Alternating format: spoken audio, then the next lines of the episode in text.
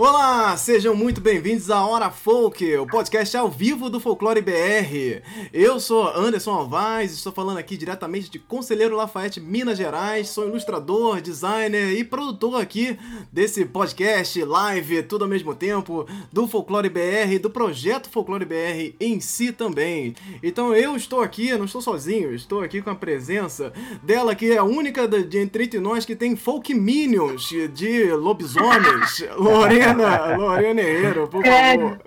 Minion fica um termo tão horrível, mas tá.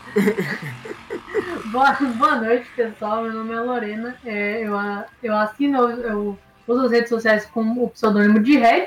Eu sou ilustradora, falo aqui de Brasília. E bora aí bater papo hoje. Vamos ver como é que vai ser. Perfeito. É, estamos aqui também com ele, que faz críticas e, e deixa a galera aí de cabelo em pé, Andrioli Costa. Fala pessoal, essa aqui não é mais uma live de sertanejo que tá rolando aí nas redes sociais. A gente veio aqui falar do que a gente sempre fala, que é o folclore. Então, se você né, escapou agora daquela. É, deu aquela escapulida ali da live do Alceu Valença, pode um pouco a gente. Eu sei que lá tá, tá bombando, mas a gente também tá aqui esquentando os motores, viu? Perfeito. Aí, é, é, temos a participação dele aqui, participação especial dele, mais uma vez aqui presente com a gente, Felipe Barroso. Ele está devidamente paramentado aí. Quem é você, Felipe Barroso? Hoje não estamos ao vivo cobrindo o evento, estamos ao vivo discutindo eventos, tá? Muito obrigado pelo convite mais uma vez. E é isso, né? Tem que falar mais alguma coisa? Não, né? Não, por enquanto está ótimo. Hoje nós não temos a presença do Michael Kitts, que não, infelizmente não pôde participar, e do Ian Fraser também, que está sempre aqui presente com a gente. Infelizmente eles não puderam estar aqui hoje, mês que vem estamos aí de novo reunidos, com certeza absoluta. E é isso aí, minha gente. Vamos seguir aqui para os nossos bate-papos e as coisas que a gente tem para falar no dia de hoje. Vamos para a pauta.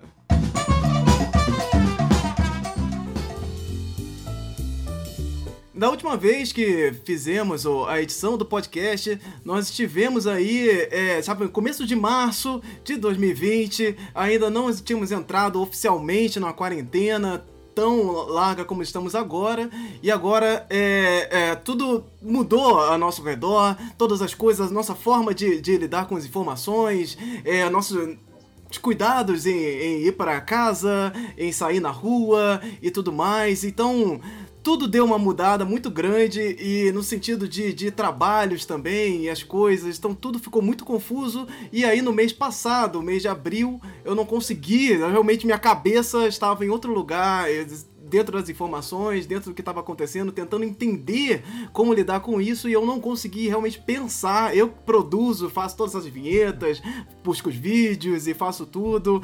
Daqui no, no Folclore BR eu não consegui é, realmente ter cabeça para fazer a Hora Folk no mês passado e agora estamos aqui novamente nessa tentativa aí de tocar as coisas para frente, né? Porque uh, o, os impactos da pandemia elas, eles vieram de vários sentidos, de várias formas possíveis e, e, e uma delas é a cultura também pensando nisso, é, repensando todos esses impactos, eu vi que tinha coisa para falar, que tinha um momento pra gente discutir aqui de novo. Então vamos aqui abrir a Hora Folk novamente para bater papo e comentar o que tem acontecido por aí, esses impactos, tanto os negativos e tanto quanto as transformações que nós vamos precisar pensar daqui para frente, com é, a nossa cultura, com o folclore e o que isso tem impactado no mundo todo. Então vamos começar aqui. Antes de da gente entrar aqui no, nos assuntos, eu queria entender de vocês, porque eu acho que é um, é um, momento diferente até das outras vezes que a gente fez lives aqui, de vocês como vocês estão, como vocês estão convivendo aí, como estão ao redor de vocês nesses momentos pandêmicos. Lorena, você que está em Brasília, no, no fervo, você está Ai, bem? Gente, está... não, pelo amor de Deus. Eu pessoalmente estou bem. Tipo, eu estou aqui, isolado na minha casa, longe de tudo e de todos, mas Brasília é um lugarzinho meio merda para se estar nesse momento por questões políticas, né? Hoje mesmo de manhã tinha uma galera acampada lá na esplanada. Aí eles fizeram protesto mais tarde.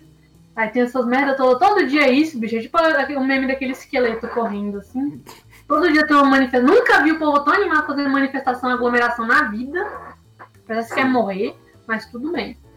E aí é, tipo, a situação aqui em Brasília, ela tá controlada até onde eu sei, até agora, por enquanto. As coisas não estão tão graves, mas tá tudo, um monte de comércio fechado, muita gente é, fora do trabalho, muita gente em casa, só serviço essencial mesmo. Então, estamos indo. Eu estou tentando aproveitar esse tempo para para fazer mais trabalho. Estou aqui fazendo já tirinha para semana que vem, tentando fazer uns quadrinhos aí, mas então, vamos, vamos vendo como é que vai. É, aqui no Rio, falo tanto pela capital quanto por Maricá, que é onde eu moro. Então, aqui em Maricá, enfim, tem suas restrições de circulação, mas quando dá final de semana de sol ou feriado igual foi esse, o pessoal cai para cá. Então, isolamento nem pensar.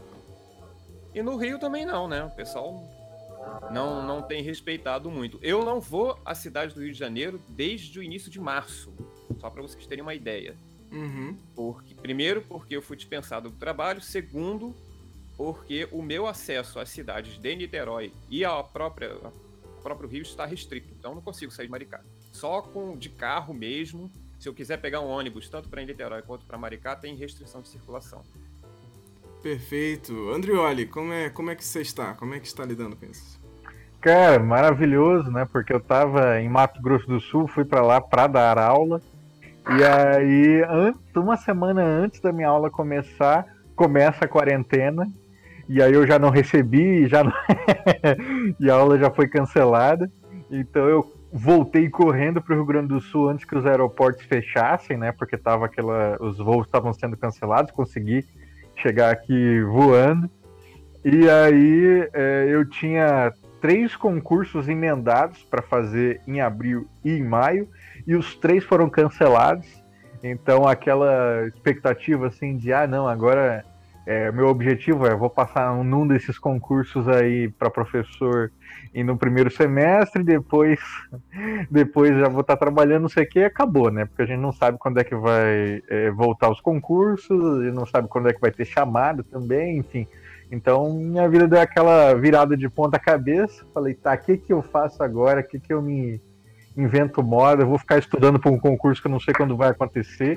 Então eu, eu encontrei num HD perdido filmagens que eu fiz do meu avô e da minha avó em 2015 para falar de Saci. Então, os últimos dias eu estou entretido fazendo um documentário sobre isso, né? É, chama Raízes, né? Colecionador de Sacis apresenta Raízes, onde eu vou trazer ali essas gravações que eu fiz com o avô, com a avó, e fazer, fazer isso virar uma discussão mais ampla sobre Saci, né? Acho que vai ser bem legal. E cada dia eu tô aprendendo coisa nova aí, né? Porque como eu não tenho dinheiro, eu tenho que fazer tudo sozinho. Então é, como é que eu faço essa logo? Como é que eu animo essa, esse trecho que eu quero? como é que eu uso o Final. O, aquele lá do After Effects. Então, assim, cada dia é uma descoberta nova, tá beleza. Não, perfeito. É, é isso. É, é, a gente vai tentando encontrar, pelo menos dentro do, dos projetos pessoais, a gente vai tentando encontrar aí esse, esse conforto, né? De que a gente está tá seguindo em frente, que nós estamos fazendo coisas aqui para dentro dos projetos, dentro das coisas que a gente acredita e tudo mais. Então acho que é importantíssimo. Projetos pessoais, eu acho que é uma das coisas mais importantes aí nesse momento que talvez você esteja em ociosidade, pensando é, no futuro e tudo mais, talvez focar nesse projeto pessoal seja uma coisa muito boa, assim. Eu acho que é, é, é um caminho que eu estou tentando tomar também. Então vamos, vamos entrar aqui agora no nosso primeiro assunto, que são os festivais folclóricos cancelados, é, adiados indeterminadamente. Vamos falar um pouco do, dos, dos impactos financeiros, inclusive, dentro desse processo e todas as coisas que vão ser impactadas aí de uma forma muito séria não só dentro das nossas vidas, pessoalmente, nós vamos pagar a conta, como é que nós vamos fazer, emprego, se tem, se não tem, mas também nesse, nesse aspecto cultural das coisas que acontecem na cidade, que acontecem ao nosso redor, que acontecem na TV, inclusive, que mudam toda uma realidade. É, você, a pessoa vai parar a vida dela para assistir um festival, para ir a um festival, se locomover e tudo mais, e agora nós estamos na tela azul, né, de tudo. Então, é, é, nós temos a questão do carnaval do Rio de Janeiro e São Paulo, que fica um pouco. Tá tudo. Tudo, como tudo, tudo está parado, a gente fica pensando. Durante um ano, é, eles vão produzindo e pensando e organizando, construindo as fantasias, preparando tudo. E agora, como é que fica isso nesse processo? Como é que nós é, entramos para avaliar esse, esse investimento também? No ano que vem, teremos carnaval? Primeiro, qual é a opinião de vocês? E a gente vai tentando criar um, um parâmetro aqui quanto a isso. Bom, é a opinião, né? Sim. É, então, por favor, críticas e demais retaliações a mim, não à situação que está acontecendo. Até o presente momento, não houve um posicionamento formal por parte das autoridades públicas e das escolas de samba em relação a plano B, C, D e E sobre não ter carnaval em 2021. É um espetáculo preparado ao longo do ano, sim, dá trabalho e até o presente momento as atividades seguem quase que no ritmo normal que elas sempre seguiram. Então as escolas estão naquela fase em que elas anunciam os seus enredos. O anúncio desses enredos é comumente feito em festas na quadra, em que o pessoal geralmente faz uma feijoada, ou então tem aquela bebedeira de noite. É uma, uma grande anunciação e tem bateria, tem apresentação, tem escola convidada, até o momento, esses anúncios têm sido feitos pela forma como tudo tem sido feito atualmente, via live. Né? As uhum. escolas que já se pronunciaram em relação aos seus enredos de 2021 utilizaram o recurso das lives pelas redes sociais, YouTube, Facebook, Instagram, para anunciar os seus enredos. A parte musical, de composição, tudo isso todo mundo pode continuar trabalhando, mas o que me preocupa realmente é a parte plástica de apresentação, que a gente está acostumado a um determinado padrão e eu não sei como que isso vai se desenvolver ao longo de 2020 na preparação para 2021, principalmente porque existe, para mim, existe um outro problema que vai além de uma determinação do fim do período de isolamento, que é o possível retorno desse isolamento, que é uma possibilidade também. Né? Uhum. Existe o achatamento da curva, existe a, a, a, liberação por parte do corona, mas existe também a ciência que ainda não tem uma cura efetiva, nem em forma de prevenção, que é vacina, nem em forma de um remédio que seja exclusivamente feito para a pandemia, para esse vírus. Né? E aí, enquanto estamos nessa situação incerta, o a volta ao isolamento é uma possibilidade. E essa volta ao isolamento pode, por exemplo, acontecer no carnaval do ano que vem. Sim. Está tudo pronto para ver o desfile, está tudo certo, o povo não precisa se isolar e a pandemia estoura de novo, necessitando um isolamento. Isolamento esse que, por sinal, o Brasil escapou por um triz, né? Foi depois, na semana seguinte ao carnaval, que a OMS decretou é, a pandemia e aí sim os, as autoridades governamentais de cada país tomou as suas devidas providências. Agora imagina isso decretado, sei lá, em no final de janeiro de 2021. Como é que vai ser? O espetáculo todo pronto, tudo, tudo feito para ficar guardado? Vai haver um adiamento? Como é que vai ser? Então, ainda não há um pronunciamento das autoridades. Eu não sei se está, estão, estejam acontecendo reuniões e debates sobre isso, Estamos no aguardo desses posicionamentos. Por parte das escolas de samba, para além do anúncio dos enredos, elas têm desenvolvido, como sempre desenvolveram, o seu trabalho social junto às suas comunidades e arredores. Tá? Todas as escolas de samba do Grupo Especial do Rio e de São Paulo estão arrecadando alimentos, confeccionando máscaras interagindo com os seus componentes nas redes sociais, dando orientações de como proceder nesse período complicado. Eu recomendo desde já um texto muito completo sobre o assunto publicado hoje no site Carnavalize, da autoria de Vitor Melo, que é um dos idealizadores do site. Ele detalha o que cada escola do Rio e de São Paulo está fazendo no período dessa pandemia. www.carnavalize.com.br. Veja o texto do Vitor, que é muito bom. Perfeito. Pô, legal, hein? Muito bom, cara. É, Então, Anderson, diga. eu tava. é, acho que a gente tem todas essas, ess- essas questões de incerteza, né? É, a, a, a gente ainda, inclusive, não podemos pensar que não vai aparecer nada, né? Até o fim do ano, talvez a gente consiga ainda é, so- é, algum remédio, alguma vacina, ou mesmo o desaparecimento da doença, tal qual foi com a gripe espanhola, né? Que assim, tão rápido quando ela chegou, ela acabou indo embora. É, e o, o que a gente pode esperar é que o Covid e a quarentena sirvam com certeza de inspiração para os carnavais futuros do próximo ano e do ano seguinte, como foi justamente a época da espanhola, né? Porque se vocês pegam é, ali no, os, carna os enredos dos blocos carnavalescos de 1919 e até um pouco depois, vocês encontram várias referências, né? A, a piadas né, sobre a espanhola, a piada sobre o chá da meia-noite, que é uma história que circulava muito na época, né? Que as pessoas, para liberar os leitos, as enfermeiras davam um chá venenoso para os mais velhos, que eles morressem, e aí liberassem o, o, o coisa para outras, pra outras pessoas. E o chá virou um, um, um carro alegórico, né? Tinha um carro alegórico com uma xícara gigante escrito chá da meia-noite e as pessoas Deus. levaram isso pro carnaval. Então, invariavelmente, vai virar. é, Já é piada, né, para muita gente, né, por causa dos memes, mas vai virar uma piada in- incorporada pela cultura popular.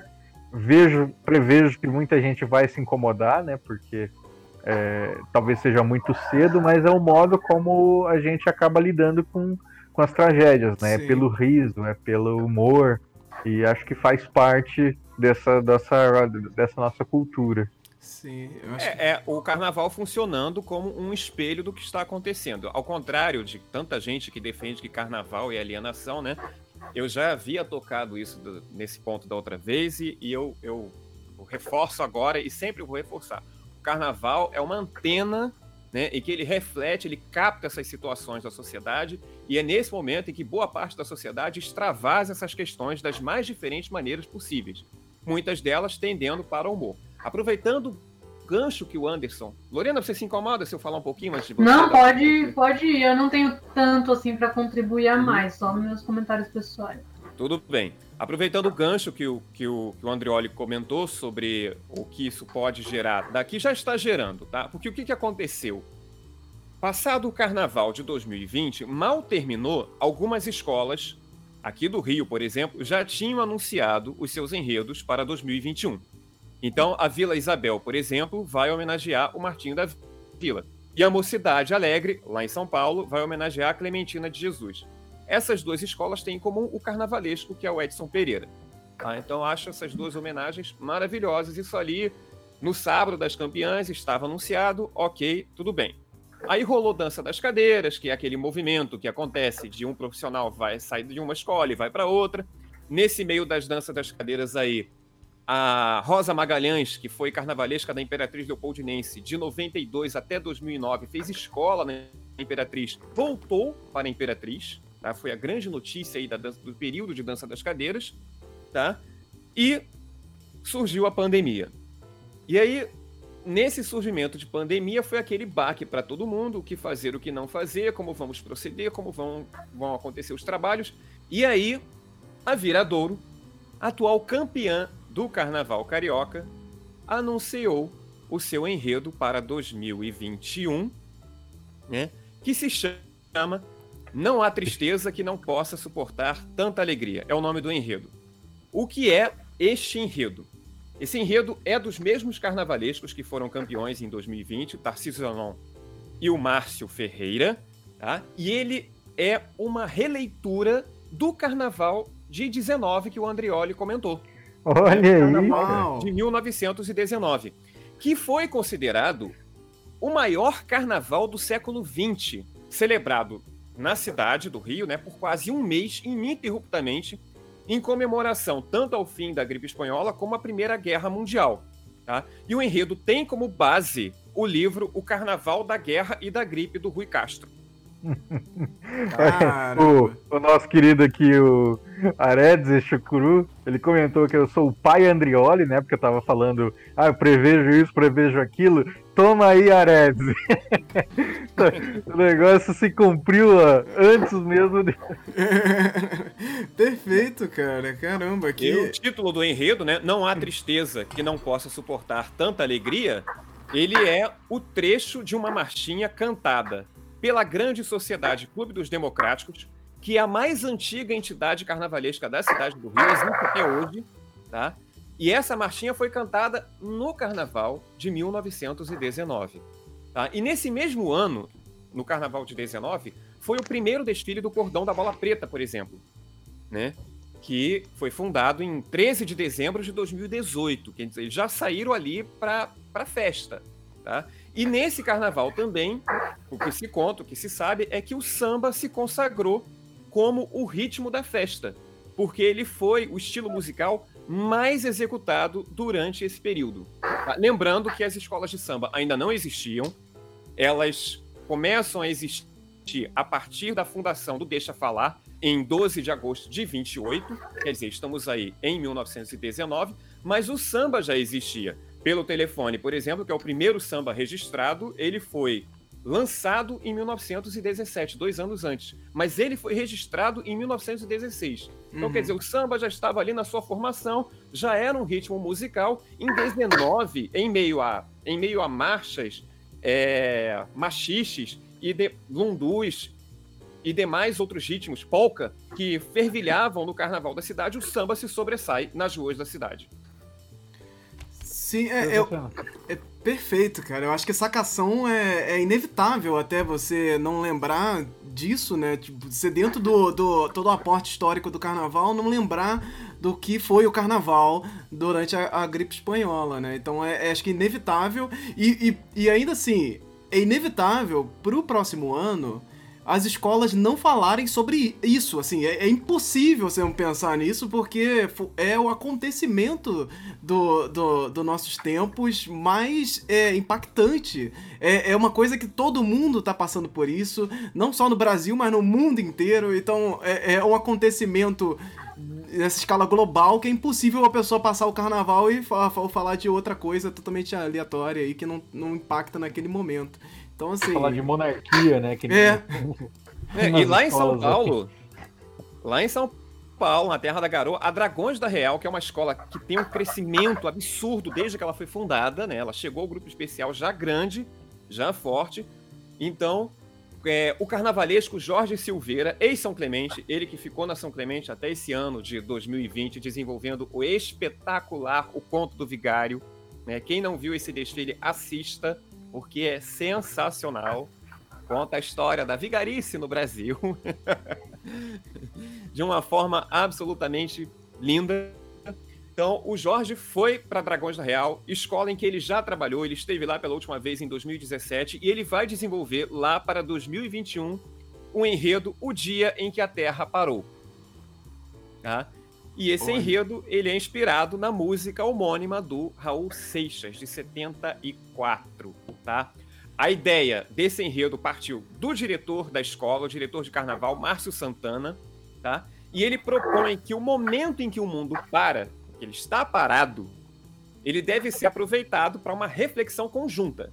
Então, é possível ter a chance de se olhar para o lado ou para dentro de si e enxergar o que, que a correria do dia a dia não nos permite ver em meio a tantas adversidades, né? Aham. é, é, para que possamos entender e que devamos para ser felizes de verdade. Isso vai de encontro ao lema da Dragões da Real, porque ela é conhecida como a escola de gente feliz. Então é um- muito bom quando o enredo conversa diretamente com as raízes, com a origem da própria escola. Tá? E ele potencializa a identidade da agremiação ao exigir, ao que as pessoas façam essa reflexão sobre a felicidade delas no dia a dia, daquilo que elas não percebem. Tá? Na live de lançamento do enredo, o presidente da escola, Renato Rodrigues, conhecido como Tomate, tá? ele diz que apesar das adversidades, o mundo vivencia bons momentos, como a despoluição e a ocupação de muitos espaços por animais. Quer dizer, é possível tirar alguma coisa de bom em meio às adversidades. Com certeza. O... Seguindo aqui pro, pro, na análise dos festivais em si, festivais folclóricos do Brasil, temos o Festival Folclórico de Parintins, que está marcado para o dia 20, de 26 a 28 de junho então, assim, ele ainda não foi cancelado, tiveram vários rumores aí de que eles iam adiar, cancelar e tudo mais. Eles já estão com os ingressos esgotados. E então, o que, o que se faz nesse momento, né? É, eu realmente. É um festival gigante, ele tem todo, todo um, um impacto local muito diferente. É, é, do Rio de Janeiro, por exemplo, que é uma cidade muito movimentada, que vai o carnaval vai, acabar acontecendo de alguma forma, mesmo que adiado e tudo mais, mas Parintins ele funciona de uma forma, impacta de uma forma completamente diferente, assim. A cidade toda respira o Festival Folclórico de Parintins e, e, e ele não acontecendo ou sendo adiado, ele já é um impacto absurdo, né? Então, eu não sei, eu não sei é, qual, qual seria a melhor solução para eles pensarem nisso, para sair disso de uma forma razoável, porque eu acho que não tem. Né? Eu acho que a gente fica muito muito desguarnecido no meio dessa, dessa pandemia e, e a galera vai sempre estar tá empurrando essa, e, isso, essa decisão para máximo depois possível, porque a gente não sabe o que vai acontecer, né? Então, é, eu, eu fico pensando nesses impactos desses festivais em cidades menores, sabe? Em, em cidades que acabam sendo. É, respirando aquele, aqueles eventos. Nós estamos chegando aí também em junho e julho o, o, as festas de São João, por exemplo, que não sei se, se cabem nesse momento, né? Então, é, mesmo saindo é, de nossa, quarentena e, e tudo mais... Aqui na nossa audiência, Anderson, a Helena de Oliveira Benedito, ela estava é, lamentando aqui, né, que o, o, São João na Bahia não ia rolar, né, que é uma festa para ela muito bonita e tal. Sim. Então acho que tem tudo a ver. Sim, com certeza, cara. E, e eu, eu realmente eu fico, eu fico muito pensativo nisso de quanto as pessoas de cidades menores estão sendo impactadas com isso, porque o, o como a, o festival, muitas vezes, essa festa, ela é um momento da pessoa extravasar, da pessoa, porra, é, tô, eu tô pensando o ano inteiro nisso, tô esperando aquele momento, é, essa, é, marca o ano inteiro com várias festas que ela vai e tudo mais, e, e com a galera já cabisbaixa em casa, pensando na vida, pensando em todas essas coisas, e você tira isso também eu acho que é uma coisa que é para marcar para a vida mesmo, assim. Vai é um ano que é possível você não lembrar de diversas formas e, e não ser impactado nessa retirada, mesmo que você não vá muitas vezes a um, a um festival desse, é impossível, a gente já conversou aqui outras vezes que é impossível você não ser impactado por ele. É impossível você não, não repensar a sua vida por conta dele, não repensar a sua vida no sentido, hoje eu não vou no mercado porque vai passar o bloco na minha rua. E, e coisas desse tipo, que, que parecem bobas e que vão mudar, de, de certa forma, para muitas cidades e muitos vendedores de rua que trabalham com isso, a galera que tá sem suporte nenhum que vive muito em, em, em, nesse sentido, eu acho que é uma coisa que a gente tem que repensar, né? Pensar e botar na cabeça, pô, será que vai acontecer? Como que deveria acontecer? O, a galera de Parintins fez na semana passada, se eu não me engano, uma live transmitindo o ensaio deles. Então, o, o Garantido e o Caprichoso fizeram em dias diferentes. A TV A Crítica é, divulgou, divulgou pela internet também. Então, eles fizeram arrecadações online com esse, esse ensaio. É apresentado ao vivo. Eles fizeram transmissão de retransmissão dos festivais do ano passado também, durante o mês de abril. Então, a, a galera tentando Eu não sei se eles estão querendo mandar um recado ou acalmar as pessoas de alguma forma, mas rolou um marketing muito grande nesse sentido de você olhar para o festival, olha aqui que legal. E eles fizeram lá a live, todo naquele esquema de live mesmo dos artistas, todo mundo de máscara, afastado e tudo mais. Sem, sem as, os dançarinos, acho que não rolou dançarinos e todo. Não foi, não foi o, o, o ensaio completo, mas eles estão tentando sobreviver e muitos grupos folclóricos estão fazendo isso também. Só um adendo em relação a esse ensaio que você mencionou. Diga. O que aconteceu, na verdade, foi na quinta-feira, já na manhã de sexta, né? Feriado de 1 de maio. É uma tradição do garantido, a alvorada do garantido. Sim, sim. Uhum. Tá? A alvorada do garantido acontece na madrugada do dia 1 de maio, porque ela é uma festa em homenagem a São José Operário. Essa festa acontece, a Alvorada do Garantido é um evento que acontece desde os tempos de Lindolfo Monteverde, que é o fundador do Boi. Inclusive, foi ele quem criou esse evento e ele marca o início dos ensaios do Garantido. E a Alvorada se tornou um evento em Parintins tão importante quanto o festival, porque o fluxo de pessoas rumo à cidade com essa festa era gigantesco.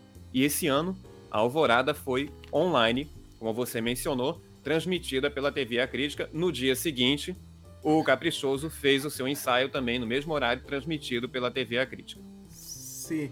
Só para dar um parâmetro numa questão de números aqui também, eu busquei, eu estava buscando sobre festivais que não iam acontecer, grandes festivais, e encontrei o Festival do, do Folclore de Olímpia, né, que vai ser em formato digital esse ano. Olímpia em São Paulo, eles têm um festival lá que move a cidade toda e tal. Eles transmitem online também já há algum tempo, e esse ano ele vai ser todo em formato digital. Eles não divulgaram ainda muito bem como vai acontecer, mas provavelmente será nessas, nesses mesmos formatos de, de é, dessas lives com cantores, como está acontecendo, como aconteceu também com o, o Parintins. E eu queria dar um parâmetro na questão financeira, que é com, com o impacto que eles estão tendo nesse sentido também. O festival, ele, ele arrecadava de torno de 500 mil a 800 mil de patrocínio e tudo mais para o festival acontecer. E esse ano ele está em torno de 50 mil para 100 mil. Então, assim, é, é, ele vai acontecer de uma forma extremamente reduzida e ainda assim, né, naquelas de dificuldade de como gerir isso, né, dentro de um festival grande. Então, não vai ter locomoção de, de, de dançarinos do Brasil, que eles faziam também. Então, vai ser uma coisa bem local. E, e é um exemplo de como grande parte desses festivais vai, vão tentar seguir. É, e eu acho interessante, por um lado, essa questão da adaptação digital, né? De pensar isso como um festival funciona de maneira digital. Como, como é, passar isso para as pessoas, qual é a melhor plataforma, quais são os melhores meios e as formas de fazer. Eu acho que essa questão tecnológica dentro dos festivais folclóricos vai dar uma avançada nesse sentido. Eu acho que é, é, é extremamente de maneira forçada, também. né? Mas assim, é, é, é, daqueles, daquelas coisas que, que, que vem meio que no meio da sobrevivência né, desse processo. É, aí também a gente pensar, né? É, tem coisas que até que ponto elas vão ter o mesmo sentido sem a presença, né? Sem o ato presencial. É, você vê um, um, ensaio de boi né, e, e, você vê aquilo na sua frente, as, a, as pessoas dançando, o chão tremendo, isso tudo tem um impacto em você que é, é, eu duvido muito que tenha 10% da mesma significância se você vê digitalmente. E digitalmente, é, você vai ver se você já conhece, se você já tem alguma relação. Você pode se emocionar vendo a live ali do seu boi favorito, porque você já gosta dele. Agora, para as pessoas que querem ter esse contato inicial também, né, ele é, vai ser muito esvaziado, infelizmente. Eu concordo com o Andrioli e vou além porque nós estamos aqui em pleno ano de 2020 pensando a coisa como um festival, um show, enfim, um evento que reúne muita gente, tem potencial econômico, mas essas coisas começaram como boa parte delas começou, né?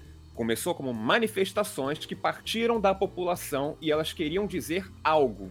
Uhum. Hoje elas têm esse aspecto de show, mas já foi o tempo. Eu falando muito por pelos bois de Parintins e pelas escolas de samba. Eram manifestações que diziam respeito a algo que vai além do entretenimento. Aliás, muito além do entretenimento. A palavra-chave aqui é resistência. Resistência de cultura, resistência de costumes. É hora de ocupar as ruas, ocupar os espaços e mostrar que nós existimos. Minorias desfavorecidas. Uhum. Tá? Então, isso, essas questões surgem dessa forma, cresceram e chegaram ao ponto onde estamos vendo hoje como entretenimento. Quando você passa para a questão online, você não perde só o entretenimento da forma econômica, você perde esse caráter de resistência e de ocupação e de tantos outros que poderiam ser mencionados aqui.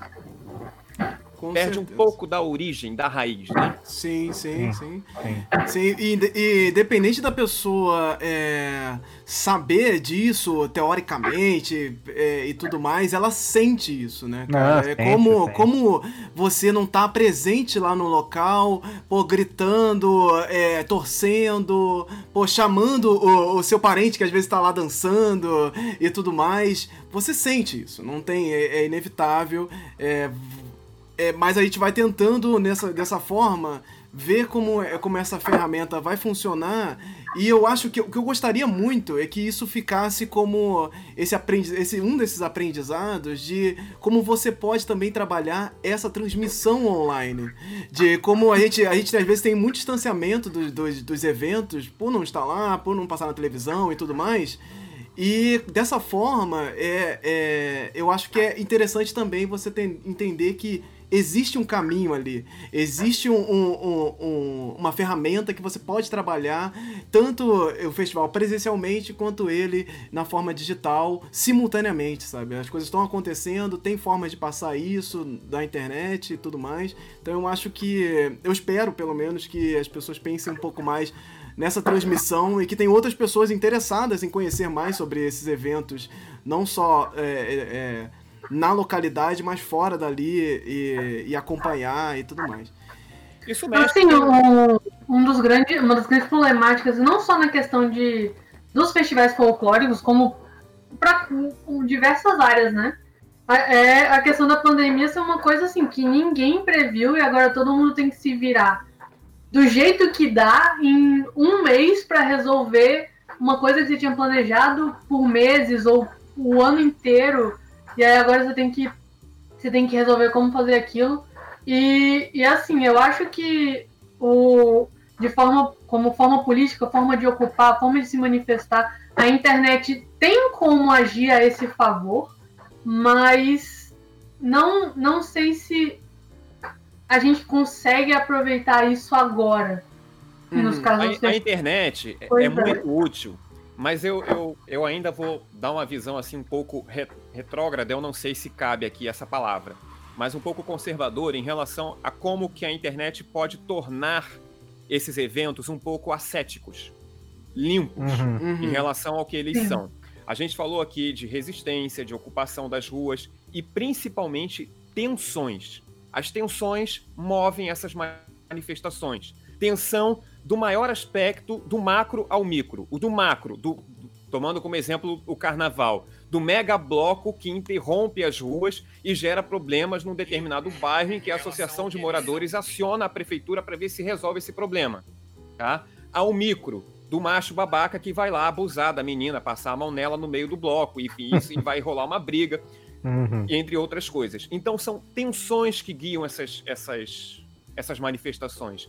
E a internet por mais que haja comentários é, que venham a ser ácidos ou até de palavreado horroroso, maltratando aquela situação, ela deixa tudo um pouco a sete, porque esse comentário que foi ali escrito pode ser sumariamente ignorado.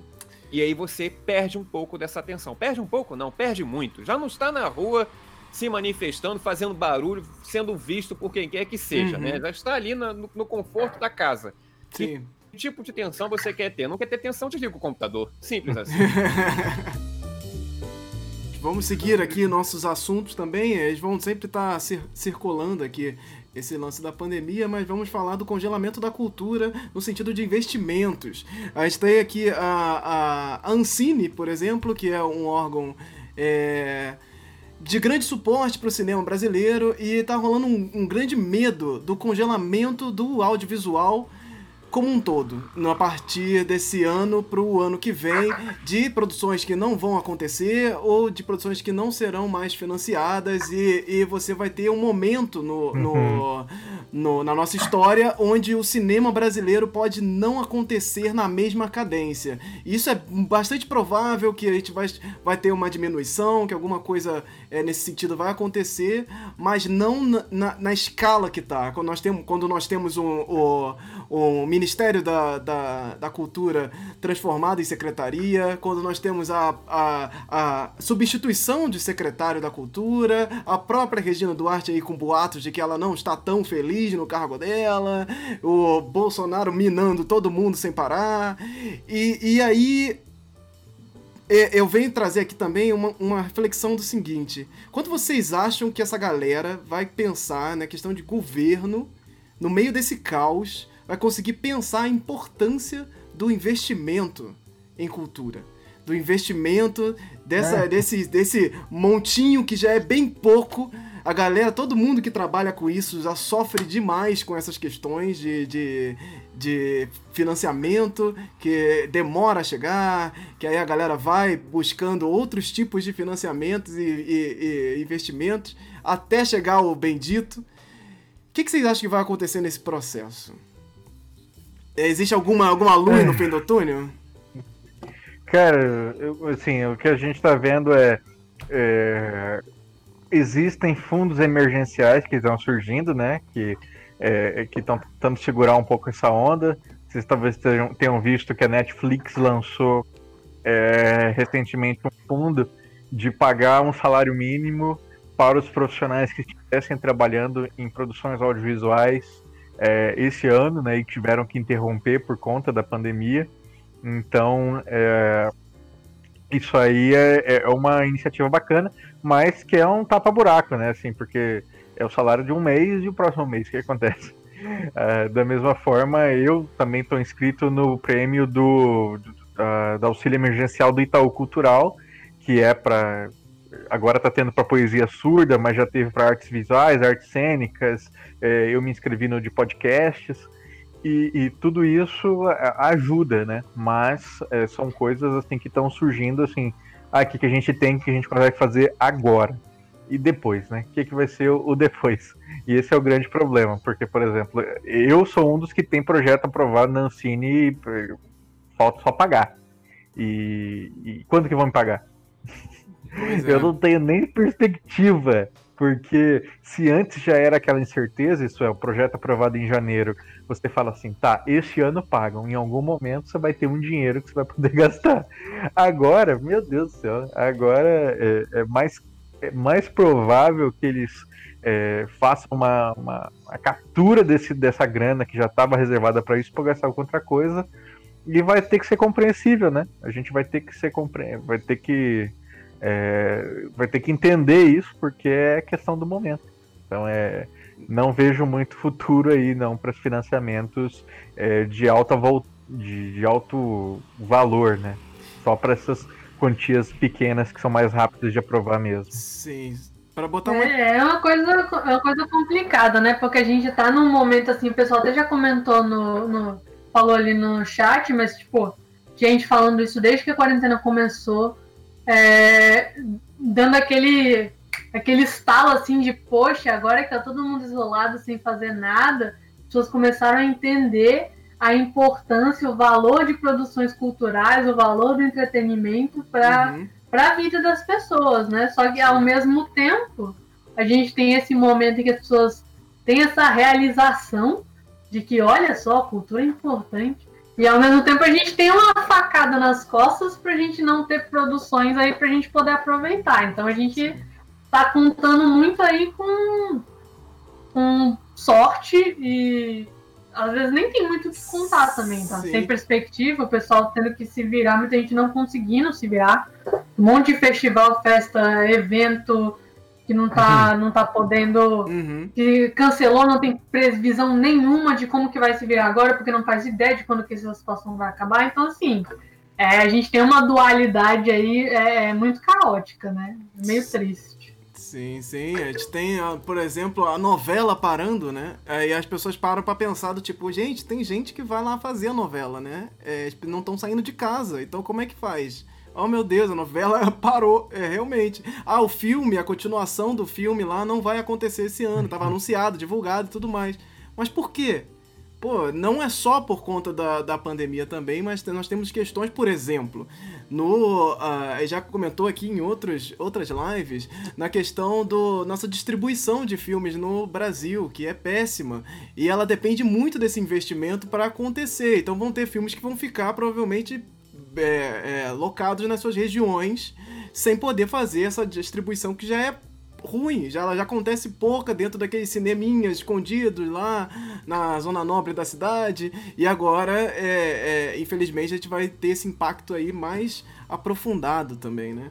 Só para dar uma questão de números aqui para vocês, é, fizeram uma matéria dizendo que em torno de 400 a 600 projetos estão paralisados por conta dessa questão de investimento e não sabem como é que vai se dar daí para frente. Então, nós já temos projetos que acontecem em 4, 5 anos para terminar e aí daí para frente não sabemos como é que isso vai acontecer e esse congelamento talvez venha por conta desse é, desse processo todo, que não tá só congelado as ruas, que você não pode sair, não pode filmar, mas também desse investimento que vai ser jogado tudo para lá, então provavelmente teremos aí esse apagamento, né, nesse, nesse sentido. Então não sei o que pode ajudar, é, na matéria eles colocam como 2020 como o ano onde o, o, o não começou para o audiovisual, eu diria que 2020 talvez não tenha começado para ninguém, mas assim, é, é, a galera ainda corre, corrige no, na matéria dizendo que talvez o ano pro audiovisual não começou desde que o Bolsonaro foi eleito. Então, assim, realmente estamos num momento muito, muito perigoso, muito complicado para se avaliar esse, esse caminho aí. E vamos ver como é que vai seguir daí para frente. Olha, há cerca de um mês, para ser mais preciso, no dia 6 de abril, o UOL Economia publicou uma reportagem extensa e devastadora sobre o mercado de eventos no Brasil. E o que eu lembro assim dessa reportagem, eu aproveito para destacar aqui, que foi a declaração do CEO da R1 Soluções Audiovisuais. O nome dele acho que é Raffaele Setteri, é um nome italiano. Né? E ele fez um apontamento dizendo que no Brasil cerca de 800 eventos até aquele momento tinham sido cancelados em todo o território nacional. E aí, essa matéria do UOL é interessante porque eles fazem uma ponderação sobre o, a diferença do mercado de evento para tantos outros investimentos que existem, tá? Porque é diferente de você meramente empurrar para frente. Não. Você, a partir do momento que tem um evento planejado, os gastos começam os gastos começam para terem a sua concretização e o ponto final quando o evento, enfim, é realizado. Então, se um evento vai acontecer de repente em junho, se ele, dependendo da dimensão dele, ele começou a ser, os gastos com ele começaram a acontecer um ano antes. Uhum. E esse é um tipo de gasto que simplesmente se perdeu, porque o evento não vai acontecer. Vamos falar de Amabi, Amabi, vocês já ouviram falar do yokai Amabi? Amabi é um yokai, vou mostrar aqui as imagens para vocês. Vocês que estão ouvindo, por favor, cheguem nos links aí da, da descrição de onde vocês estiverem ouvindo o podcast. Então, gente, isso é muito interessante, né? É, no... É, diz, é, é, diz o mito do Amabi, que é essa sereia de três pernas e bico, né? de um yokai japonês que aparece no século XIX, e quando ele aparece ele aparece dando uh, notícias, né, dando previsões sobre como é que vai ser a colheita, como vão ser os tempos então de bonança e também os de, de vacas magras, né? Então, é, de, de, quando vai se espalhar, inclusive a doença pelaquela região.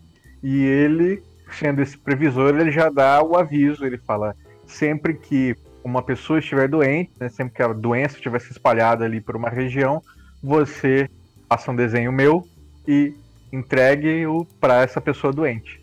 Isso então uma coisa de 200 anos atrás e as pessoas recuperaram isso hoje e é, pelo Instagram especialmente, né, e nas outras redes sociais, muitos ilustradores estavam desenhando uma bis e compartilhando com hashtags, né, marcando ali o pessoal da quarentena, do Covid, não sei o quê, porque é, a ideia era então que esse desenho chegasse para quem estava precisando, né? Então é o folclore ali sendo usado como uma habilidade, né, como algo que, que possa diminuir um pouco essa angústia que a gente está sentindo durante esse período de isolamento.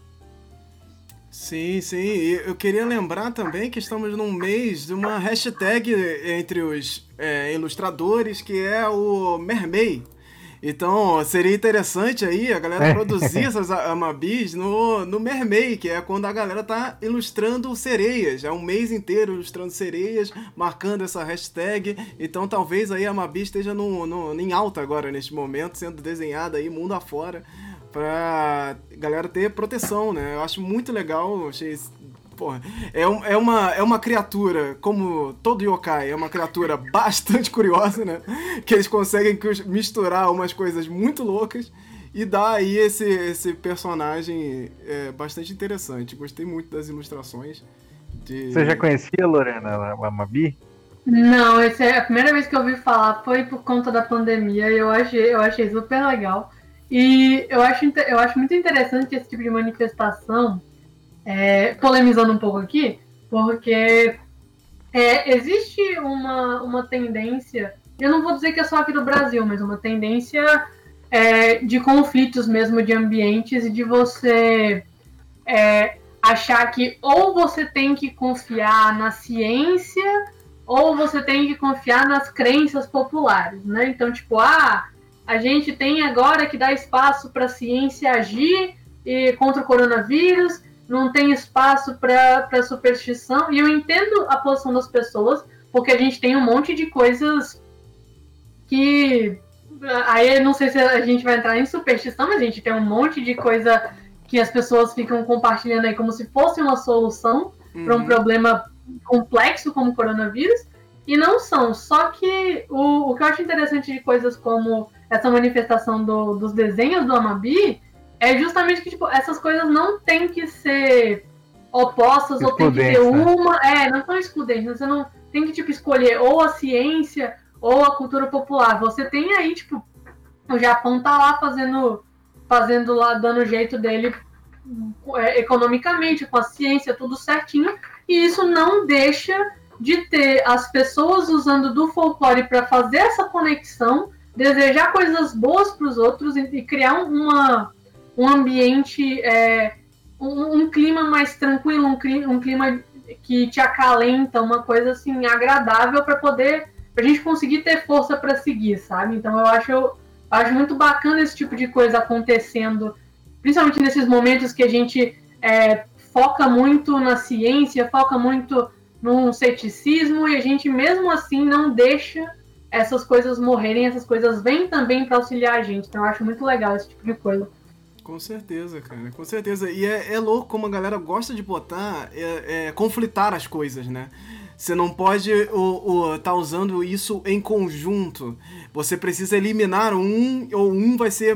É, é, é, é ou você vai pegar aquele que é mais distante mais próximo e tornar ele maior. Por exemplo, quando você pega a própria religião também e coloca ela por cima de tudo que estão falando, da ciência, de tudo mais, como se isso é a solução porque está mais próximo de mim.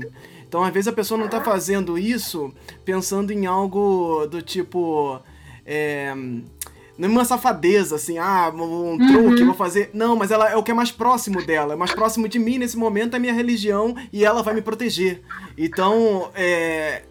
Tudo que tá acontecendo, que estão falando na televisão, que estão é, noticiando, não sair de casa, sei o quê, não importa porque a religião está próxima de mim e ela vai me defender, ela vai me proteger, ela é maior do que isso que você chama de ciência. Então, é, as coisas começam a complicar quando você rompe essa barreira, né? Você faz isso, trazer ela, ela ser conflitante com. ser maior e conflitante com o que você não conhece. Porque de fato, muitas vezes as pessoas que trazem esses argumentos elas não conhecem, não por uma culpa também, elas não conhecem, elas estão completamente distantes da, do entendimento disso cientificamente. A gente fica, às vezes, chocado com quantas pessoas estão é, sendo negligenci, é, negligenciando aí o corona, como é que elas estão saindo, não sei o que. Mas, cara, todo esse entendimento do que significa o, o coronavírus, do que é um vírus, é muito distante das pessoas. Isso a gente não para para pensar do quanto é distante o entendimento de como isso funciona na prática científica. É, é assim, uhum. é, é, é, muito distante de nós. É, mesmo que você tenha aprendido em escola, tenha feito, acontecido, ainda assim é uma coisa distante que você vai tentando pegar uma coisa ou outra e adota certas posições. E a religião e, e é, superstições e muitas outras coisas não, não são. Não colocando como algo que é mentiroso, que é falso, que é nada, mas eles estão muito mais próximos das pessoas por essência. As pessoas estão mais próximas disso, dessas crenças e tudo mais, e elas às vezes querem colocar isso por cima é, da, dessas e, questões. Que né? mais do que isso também, quando a gente vai pensar nessas práticas tradicionais de cura, uhum. e aí quem ouviu meus programas sobre folclore e saúde e sobre folclore das ervas, vê que essa discussão está ali presente, né? Que é a, a, gente não, não, que nem a Lorena falou assim, né? a gente não, não precisa tratar uma coisa como excludente da outra, mas a gente tem que a, a gente pensa as práticas tradicionais de cura de maneira integrada à medicina, de modo que se potencializa, porque uma coisa que a medicina alopática trata, o folclore, a, ele vai tratar de outra maneira. Ele vai agir na afetividade, ele vai agir é, é, na, no, no, próprio empoderamento cultural da pessoa. Isso é, se Sim. você impede que ela faça é, o, um, o, seu chá, as suas mesinhas, o seu benzimento, você está impedindo ela de ter alguma ingerência sobre a sua cura. E isso também adoece. Né? Uhum. Acho que isso é uma coisa que a gente não, não percebe, mas isso adoece pessoas, né? Saberem que elas são impotentes. E pela cultura popular, elas são potentes, né? Elas conseguem é, isso, nem que seja é, com um benzimento à distância, nem que esteja, sabe, com, com, com coisas assim que talvez para um ou outro de nós seja algo distante, mas que para eles faz parte do seu cotidiano, né? Então, se eles são capazes de agir pela sua cura, é muito mais fácil que a malopatia funcione do que é, castrando essas pessoas e fazendo com que elas sejam é, é, simplesmente impotentes diante disso. Sim, gente... Isso sem falar que a gente tem uma série de, de grupos é, de pessoas se organizando de forma a adaptar né, a, a essas, todas as crenças, todos os processos de cura para poder aplicar eles é. seguindo recomendações da OMS, seguindo a questão científica certa, mas mantendo a espiritualidade delas. Então a gente vai ter as benzedeiras fazendo o benzimento à distância, a gente vai Sim. ter a gente vai ter. Em Florianópolis, uma benzedeira fez live de benzimento durante três dias por horas. ela, ela abria ali e horas. Ela não tinha nem canal do YouTube, foi a filha dela que botou, sabe? Uma coisa não. As pessoas estão fazendo mesmo. Sim. E aí a gente tem até, tipo, religiões que vão ter uma, um apego maior a locais, né? Então a gente tem até a Igreja Católica é, fazendo incentivo para que as pessoas. É, relembrando as pessoas de que elas não precisam necessariamente ir até os templos para exercer a espiritualidade delas. Então vai ter uma, uma movimentação deles para lembrar as pessoas que elas não vão perder essa, essa energia, essa capacidade de se autogerir, gerir a, a si mesma, a sua espiritualidade, elas podem fazer isso em casa, elas podem entrar em contato com, com as pessoas por outros meios e continuar fazendo isso. Então, assim, não, a gente tem como encontrar, as pessoas estão encontrando maneiras de, de fazer essa adaptação e conseguir manter essa coisa que ajuda a manter a sanidade, né? Não tem, não tem o que falar contra isso, independente do que, que você ache que é real ou não. Pois é, a gente esquece do psicológico das pessoas nesse processo, né? Do que como as pessoas estão reagindo psicologicamente e como isso somatiza muito para as pessoas de, pô, de negatividade, de, pô, de não achar que vai dar certo e tudo mais. E essas maneiras são suportes muito bons que as pessoas levam é isso, é o que eu tava falando, elas estão próximas disso. Isso é uma conexão dela com a espiritualidade dela, dela com essas superstições e todas as coisas. Então, assim, é uma conexão muito pessoal. É, quando você trata esse, esses rituais pessoais, que é só você e o objeto e, e a sua cabeça, você rezando, isso é muito é, é, é, é engrandecedor de autoconhecimento. Sabe, a pessoa tá. É, muita gente faz agora essa coisa do, do da meditação, é, meditação para relaxar e tudo mais, de, pô, de você se conhecer, entender o seu lugar, onde você está, para onde você quer ir. E, cara, olha outro ritual aí, sabe? É, é parece que. É, é, a gente fala de mindfulness, não sei o que, parece que fica distante uhum. de tudo, sabe? Parece que você tá, tá, tá separando um ritual por uma coisa mais técnica. Pô, é tudo, tudo tem esse ritual, tudo tem essa, essa, essa linha, seguem é, é, parâmetros que são para você, de você para você mesmo. É, é uma coisa, eu sou ateu, mas eu gosto muito de pensar na questão da religião como Deus é você. Você tá dentro é, é, desse processo. Não necessariamente você precisa ir até Deus, Deus está com você o tempo todo, seja lá em qual for sua religião, em qual for seu, seu estado, ele está com você, você faz parte disso, você se enxergando, conversando com você mesmo, sente isso. Então, sim, ele não, você não, você não precisa ir a um lugar necessariamente. Apesar dele ter a sua importância, ter o seu simbolismo, você tem ele junto de você. Eu gosto muito de pensar nesse, nesse sentido de que é, é, é você tem essa gerência sobre isso, sabe? Apesar de toda essa magnitude, você faz parte disso também. Você faz parte desse processo, dessa espiritualidade. Então, assim, a gente tem que pensar também nesse, nesse sentido de como, como nos conectar mais, né? Como, o que, que significa conexão? O que significa essa conexão espiritual uhum. com as coisas, né? É, nós estamos... O pessoal tá aqui, ó. Lindo, é, Anderson. De... Lindo. É, não, eu, eu, acho que nós estamos voltando, sem querer, às nossas próprias origens, né? Como que essas coisas surgiram. Então, o ser humano um dia, diante muitas pessoas se questionam atualmente, já há algum tempo, desde, desde, desde muito forte, desde o final da Revolução Industrial, né? Como é que, diante de tanta tecnologia, do conhecimento do ser humano, do mundo, da ciência do mundo, como é que, em meio a, a tudo isso, algumas pessoas ainda se apegam a questões espirituais, não, não pautáveis, não parametrizáveis, né? Olha que bonito, né? E isso vai passando. E eis que estamos aqui imobilizados, né? Numa num encontro conosco para pensar que com tanta tecnologia, com tanto conhecimento, com tanta ciência dura, e aí, o que que acontece quando de repente você se vê quase que tolhido de tudo isso, porque é claro que existem os profissionais de saúde trabalhando, claro que existem os laboratórios trabalhando, buscando a cura e o, o antídoto para isso, mas enquanto essas pessoas estão trabalhando com isso, e eu e você que está em casa sozinho, impossibilitado de fazer qualquer coisa, amarrado diante da sociedade, diante de tudo aquilo que você conhecia até então. Então você começa a rever esses valores.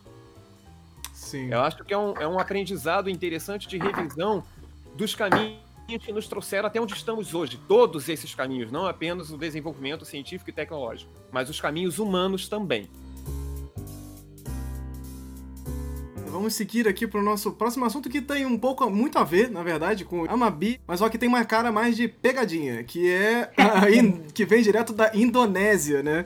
Que é na província de Java, na Indonésia, voluntários se fantasiam de fantasmas para ajudar as para assustar as pessoas, ou pelo menos lembrá-las da quarentena e fazer com que elas não saiam de casa. Então, vem lá os Pokongs versus os rolezeiros, né? Que é a galera que tá aí dando rolezinho pela, pela rua no meio da quarentena. Você vai lá e encontra um Pokong parado na esquina e você sai correndo. Então tem uma cara de pegadinha, né? Parece que é uma coisa do fantasma parado na rua, parece pegadinha do. Você olha as cenas, parece pegadinha do Silvio Santos. Mas é, é muito interessante que essas, são, essas figuras elas são famosas na, na Indonésia E segundo a cultura popular da Indonésia, né, a, a alma vaga pela terra durante 46 dias, e se esses laços que amarram essa vestimenta, que é tipo um, um pano que cobre o corpo, e se esses laços que amarram não forem desatados a tempo, a alma volta ao corpo em decomposição. Então, depois disso, o corpo salta da sepultura e sai pulando pela cidade, buscando que finalizem o seu ritual de sepultamento. E aí tem que tirar a, a, as amarras para que a alma possa deixar a terra para sempre. Então, acho que isso é muito. Isso é, assim, achei uma jogada incrível.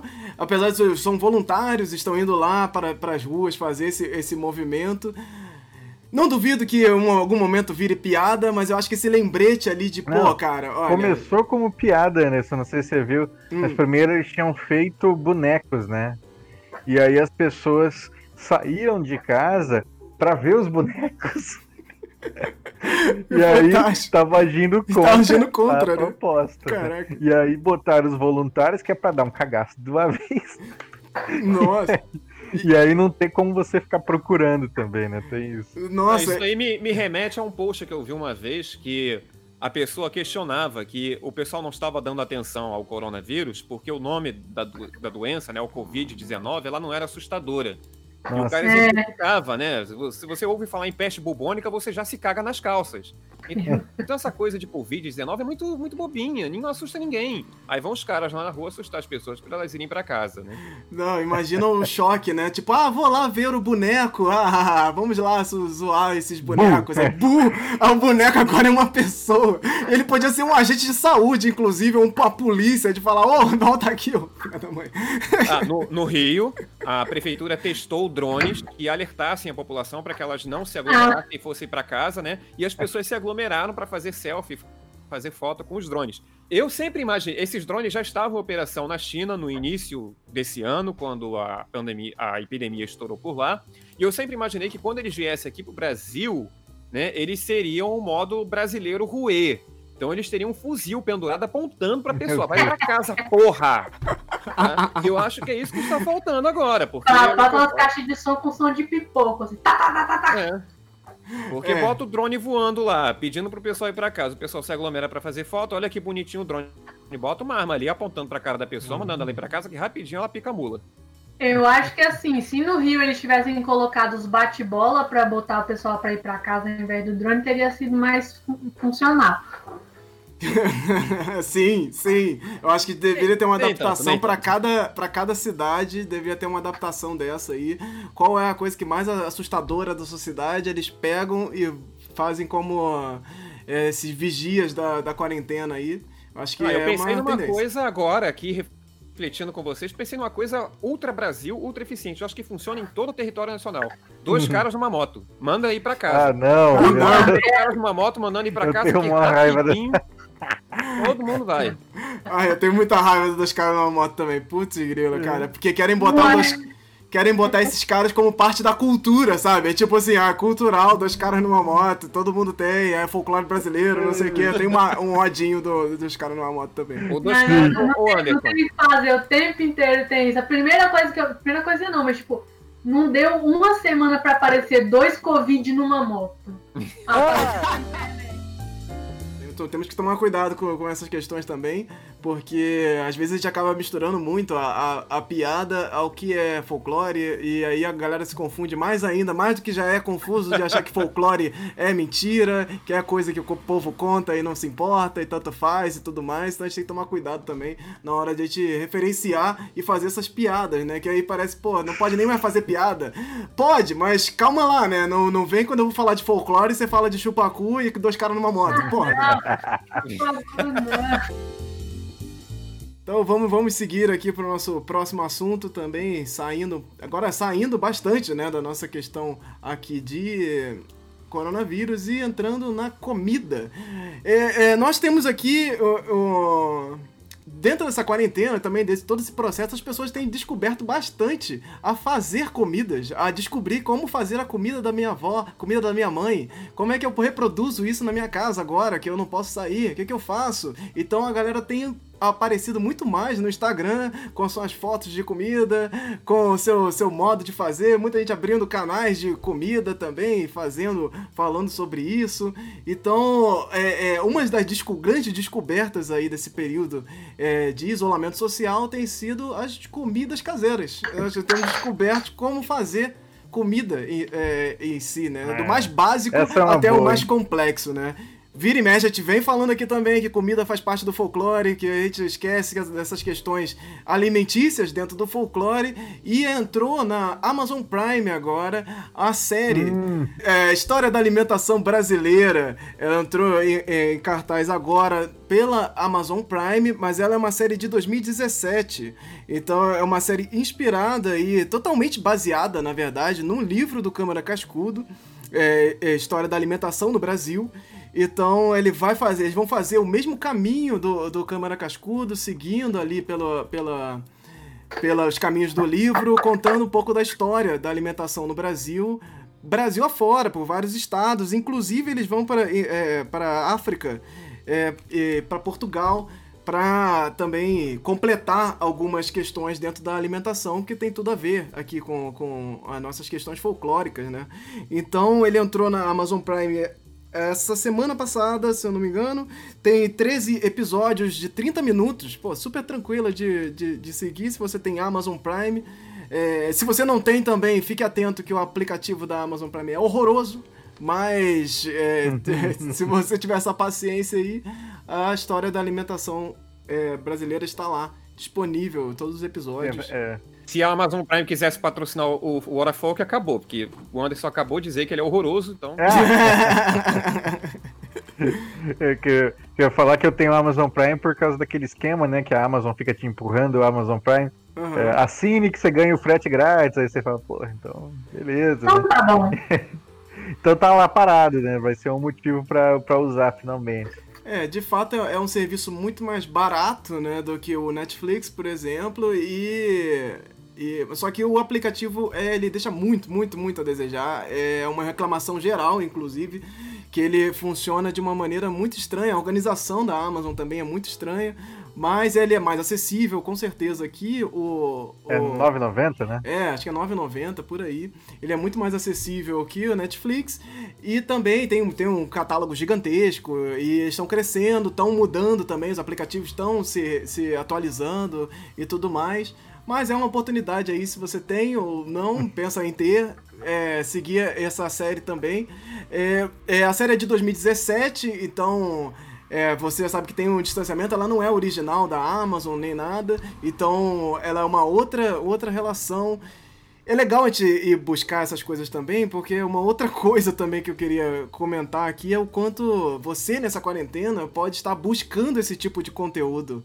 Mais, inclusive, porque a nossa relação com o conteúdo brasileiro, ela é, ela é muito ela é muito estranha, né? Então, vira e mexe a gente está comentando aqui o quanto você tem que ir em direção ao conteúdo brasileiro para ele ser é, enaltecido e ter mais e acontecer mais também. Então, você vai falar do não vi, não gostei, não adianta muito. É, é importante a gente estar tá indo em direção, buscando, sabendo, pô, discutindo, criticando, inclusive, mas para pensando nesse, nesse conteúdo em si. Então, se você tiver alguma indicação aí de conteúdo, de documentário, eu, eu tenho feito. É, juntando os documentários que tem disponível no YouTube, aqui no canal do YouTube, aqui do Folclore BR, para a gente pô, conseguir ver esses documentários relacionados à cultura brasileira, qual, quais são os que estão disponíveis e pode você maratonar também, fazer uma playlist grandona lá pra gente é, fomentar mesmo e discutir mais sobre essas plataformas e como a gente pode usar ela da melhor forma possível. Então, temos aí essa série, com certeza iremos assistir. Então, vocês têm algo mais a falar sobre alimentação? Vocês têm feito comida em casa, assim? Tipo, você é, o pizzaiolo agora? O Andreoli, Andreoli tá, tá, na festa. Eu achei que esse era o gancho, assim, inclusive. É um gancho com patrocínio Amazon Prime aqui, né? Que só que ah, não. tá. Depois de falar tão bem, você vai realmente conseguir esse patrocínio. Olha. Bom, a minha preocupação na quarentena é meramente em manter o meu peso. Tudo bem que eu já não peso muito tá? Mas uma vez que eu não posso sair para me exercitar e realmente eu sou uma pessoa que gosta de esportes ao ar livre, É, então fica um pouco complicado. Essa coisa de ficar em casa, fazendo flexão, fazendo abdominal, correndo em esteira, eu nunca fui disso, sempre fui de pedalar. Também é verdade que eu estava um pouco afastado, mas sabe aquela coisa, 2020 é o ano em que eu vou voltar, aí 2020 chega para você e faz essa pegadinha de mau gosto, né? Sim. Então, em casa, sem me movimentar no dia a dia, porque ainda que eu não fizesse exercício no dia a dia no trabalho, eu me movimento muito, eu ando muito pelo centro do Rio depois do trabalho, enfim. Sempre tem aquela atividade aeróbica involuntária que você faz sem querer fazer. E eu, a, o meu desafio é manter o meu peso. Então eu tenho comido basicamente as mesmas coisas, sem novidade e até numa quantidade reduzida.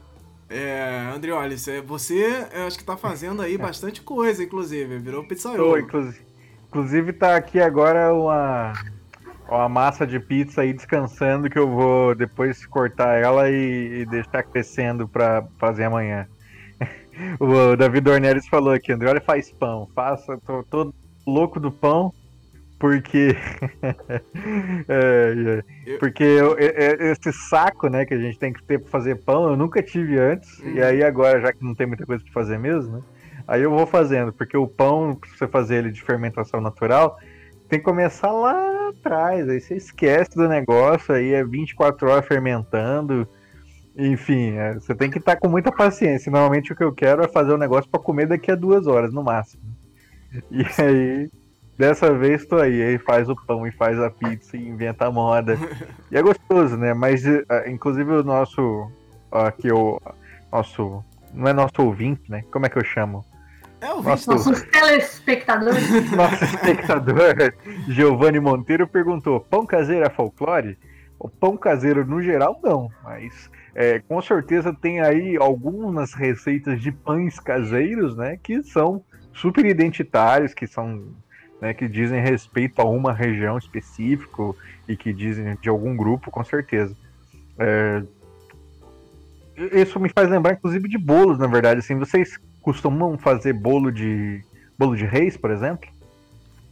Não. não, não, não costuma fazer nada muito específico, não. É, até porque eu comecei a, a, a, pegar nessa coisa da cozinha agora também, assim, é, no ah, meio é. desse processo. O Anderson então... não fazia feijão até semana passada. Exatamente, é exatamente. É, desde que me mudei aqui para Minas, é. eu tô muito afastado de fazer comida e tudo mais. A gente faz só o básico do básico.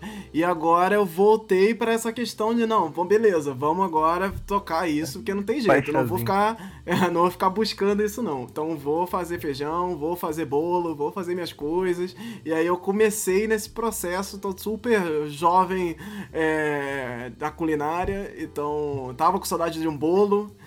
Eu, eu, eu, fiz um bolo de reis uma vez por causa de folclore, assim, porque as pessoas estavam falando muito, né? E, cara, muito louco, assim, porque o que sobra de uvas passas e frutas cristalizadas no Natal né? Você junta tudo assim e mete num bolo de reis e mas, fica muito louco. Mas ele tem uma forma de fazer diferente? É, o bolo de reis ele é um bolo que leva raspas de limão, uva passa, frutas cristalizadas e nozes. Então ele é basicamente ele é feito com o que sobrou uhum. é, de ingredientes ali da sua ceia de Natal. Você junta tudo aquilo e faz.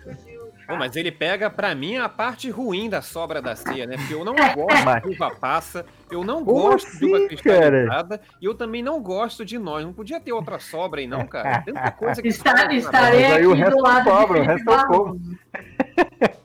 É, é, não dá, não dá pra sobrar as, as, coisas mais gostosas da ceia também pra gente fazer alguma coisa é, depois, né? Mas é claro, aí o pessoal ainda vem defender essas coisas. Se sobrou é porque não é bom e não comeram. Eu recomendo aí, faça um bolo de reis. E, e os bolos de São João, né? Que daqui a pouco estão chegando aí exato, também. Né? Exato. Eu sou louco de bolo de milho, cara. Eu faço bolo de milho de tudo que é jeito e vou tentando achar a receita perfeita. Exato. Até agora eu não consegui. É... Não, é, vai chegar junho aqui a gente aprendendo a fazer canjica, fazer Fazer os bolos de milho, fazer caldo, caldo verde eu já fiz essa quarentena, vou fazer mais festa. Olha isso, subestimei a Lorena, falei que ela não, ah, não cozinhava só porque não posta, né? É, só não compartilha. É, tá achando que... Aí é saber as receitas aí pra, pra a gente ter um gostinho de festa junina, já que a gente não vai ter festa junina. Sim, cara. Caraca, as comidas de festa junina, gente, vou ter que aprender a fazer essas coisas todas, fazer as coisas de... de de paçoca, de, de amendoins, pudins e tudo mais. Meu Deus, vou ter que aprender a fazer tudo isso, né? Porque é, o, o próprio pé de moleque, pô, meu Deus do céu, gente. Agora ferrou, vai ser São João da culinária. Então, nós assistimos o, o, o filme, Recife Assombrado, o filme. Nós é muita gente. é, é o, o Felipe foi o único que não assistiu daqui. É, então é o seguinte, é, antes de, de, de, começar, eu queria que o, o, o André, olha, ele é, ele é a pessoa que está mais aprofundada aí nas suas análises, eu queria que ele fizesse uma sinopse do, do Recife Assombrado do filme, e a gente começa aqui nessa discussão do filme em si. Vamos tentar não dar spoilers, eu acho que também não tem muito spoiler para dar, mas fiquem tranquilos. É, o filme, ele infelizmente eu acho que ainda não está disponível em plataforma digital. Vou não. buscar isso também. De qualquer forma, é, eu, eu, eu atualizo aí é, o podcast também para trazer essa informação. Ele, ele teve uma transmissão ao vivo agora na sexta-feira. É, dia 1 dia, foi dia 1 Foi dia 1 né? Dia 1 de, de maio, ele teve uma transmissão única ao vivo lá no YouTube da Vilcine, a produtora do, do, do, do filme. E nós assistimos, já estamos falando dele aqui desde o ano passado, lá na sua estreia. Tivemos aqui a participação do diretor falando, mandando vídeo pra gente. É, é um dos roteiristas também falou com a gente aqui. Transmitimos aí o, o trailer, falamos dele bastante. E finalmente esse ano conseguimos assistir. Mas é enfim, gente, o Recife Assombrado, do que, que se trata, né? Ele. Antes de falar da sinopse, é legal vocês saberem, né? Uma coisa que eu, eu descobri pesquisando que ele foi aprovado para ser um docudrama, né? então ele ia ser uma adaptação fiel do livro do Assombrações do Recife Velho do, do Gilberto Freire. Sério? E depois, é, e aí depois de um ano projeto aprovado, eles pedem na Ancine a mudança para ficção e pedem um orçamento maior. Ele começou ganhando só 350 mil e aí depois eles pedem um pouco mais e foi aprovado, e aí o projeto então passa a ser uma ficção. E isso gera essa bagunça que a gente vai ver mais à frente, né? Mas o plot. Hermano é um recifense que foi expulso de casa durante a adolescência e foi crescer em São Paulo junto com a sua tia. Então ele perdeu né, as raízes ali com a sua família. E o, nesse meio tempo o pai dele fica bem de vida, né? Se, se torna uma pessoa rica e influente, a mãe dele morre ou some, não fica claro, e ele só tem ali o interesse em resgatar o irmão, em levar o irmão para São Paulo, porque o irmão também não quer saber do dinheiro do pai. Acontece que nesse meio tempo, o irmão, que é, de acordo com a sinopse era um antropólogo, mas que isso no filme não fica claro, estava pesquisando as assombrações do Recife e acaba se envolvendo com algum problema e desaparece. Então o irmão tem que voltar a Recife para procurar seu irmão, já que é, a polícia parece não interessada nisso e vai descobrir que há algo muito mais sombrio né, por trás dessa relação entre o irmão dele e as assombrações. Perfeito, perfeito. Então temos aí um filme de suspense, terror. A ideia é que ele fosse é, uma coisa nesse sentido, de terror suspense.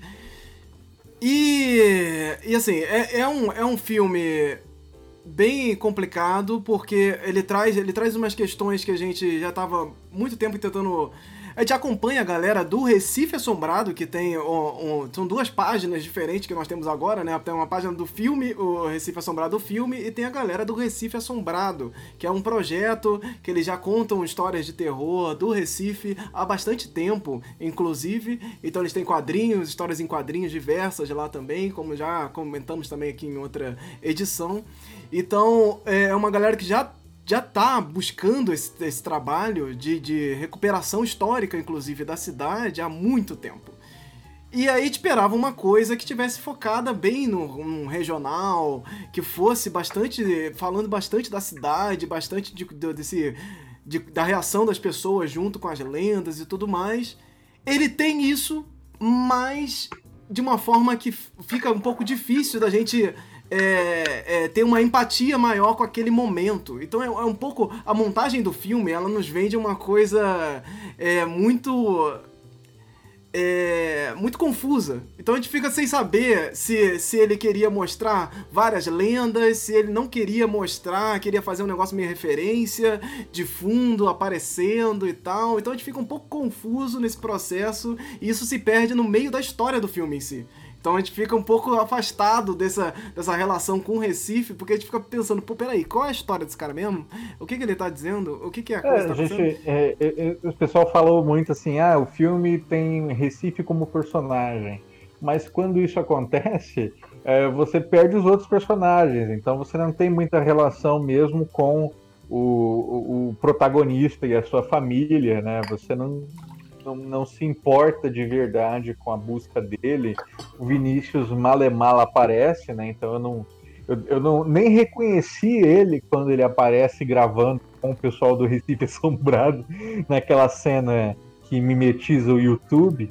Então é, fica complicado mesmo. É, acho que é um problema de roteiro, mas é um problema de montagem, é um problema de direção. E é um filme, então, que ele cometeu vários desses pecados é, mas a gente tem que ver que é uma. Assim, é um, já é uma vitória ele ter saído.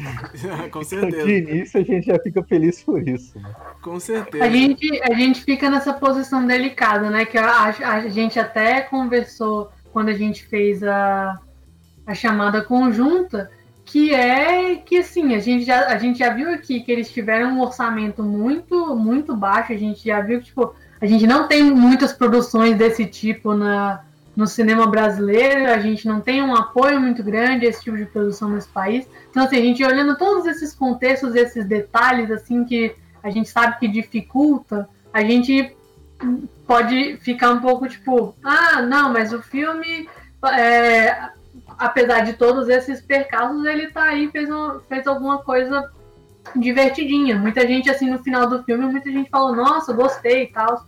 Então, assim, a gente tem esse, esse negócio, né, de entender as problemáticas que fizeram o filme ficar do jeito que ele ficou, mas a gente também não pode ficar naquela posição de passar pano, de falar, ah, mas o, o filme foi lindo, porque, uhum. porque a gente nunca teve nada desse tipo. E nós, como pessoas que estão aí para incentivar o, o produções folclóricas, produções com temática folclórica, a gente fica nessa, nessa corda bamba, né? De, pô, a gente tem uma produção que fez essa ousadia de fazer uma ficção com assombrações é, de um, um, lugar bem regional, que eles podiam, sei lá, ter feito uma história em São Paulo, Rio de Janeiro, sendo que nos lugares mais genéricos. Mas não, eles fizeram uma coisa mais local, pensaram na cultura local, só que a gente não pode, a gente tem essa produção que teve essa ousadia, mas a gente tem um resultado que não é que, que não é uma coisa muito boa, então a gente fica tipo, tá, o que, que eu faço agora? Eu elogio o filme, eu massacro o filme, eu fico no meio termo, eu. Como é, que eu vou, como é que eu vou fazer isso ser um ponto de partida, sabe, para outras produções? É, fica é, é complicado. É, eu tenho uma sugestão. nas redes sociais. Ah, eu tenho uma sugestão aqui, até porque, como eu não vi o filme, então acho que eu vou perguntar aos três, né? Uhum. É o seguinte: existe o mérito dele. O mérito uhum. do filme é ter dado o pontapé num tipo de temática que não é muito comum no nosso cinema, na nossa produção cultural. Uhum. E existe o filme em si. Então, num primeiro momento, vamos falar do filme em si. Como obra cinematográfica, você senta na cadeira para ver, termina. O que vocês acharam desta obra cinematográfica? Esquecendo o papel dela como é, referência cultural. Sim, sim. Então, é, eu. Infelizmente. Pode eu, falar, é, lá, mano. Eu, eu acho como ele como obra ele entra como um filme passável.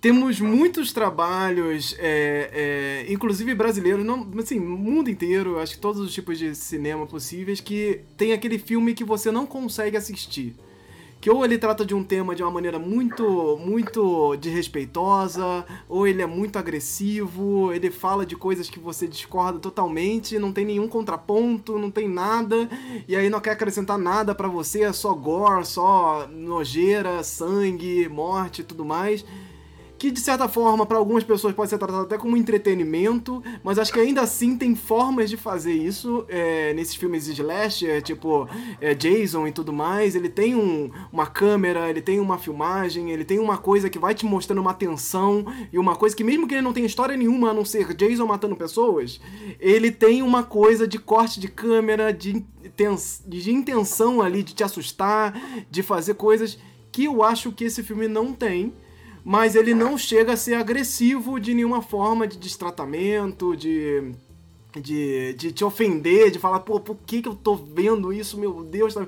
Não, ele passa, mas eu acho que ele fica num, num, num, limbo meio do esquecimento, assim. Eu, tipo, não é uma coisa que eu vou lembrar como, como identidade. Eu não vou lembrar disso, da identidade do filme, sabe? Sabe quando você lembra do Jason, você não sabe nenhuma da história do cara, mas sabe que ele tem uma máscara e usa um facão? Esse filme Sim. você vai lembrar das lendas, porque a gente tem um contato com as lendas. Se você for do Recife, você tem contato mais ainda. Mas você não leva mais nada visual, de história, nada que linka uma coisa com a outra, e você fica só com um filme que passou. Não é com uma coisa assim que você vai lembrar, contar histórias e tudo mais. Então eu acho então, que quer é dizer, isso. Se você pega um dia da sua vida, um final de semana qualquer, um uhum. dia à noite, sei lá, você sai de casa para ir ao cinema, vou ver este filme. Quando você sai do cinema. Sai puto. Foi. Você sai puto. Você gastou dinheiro, né?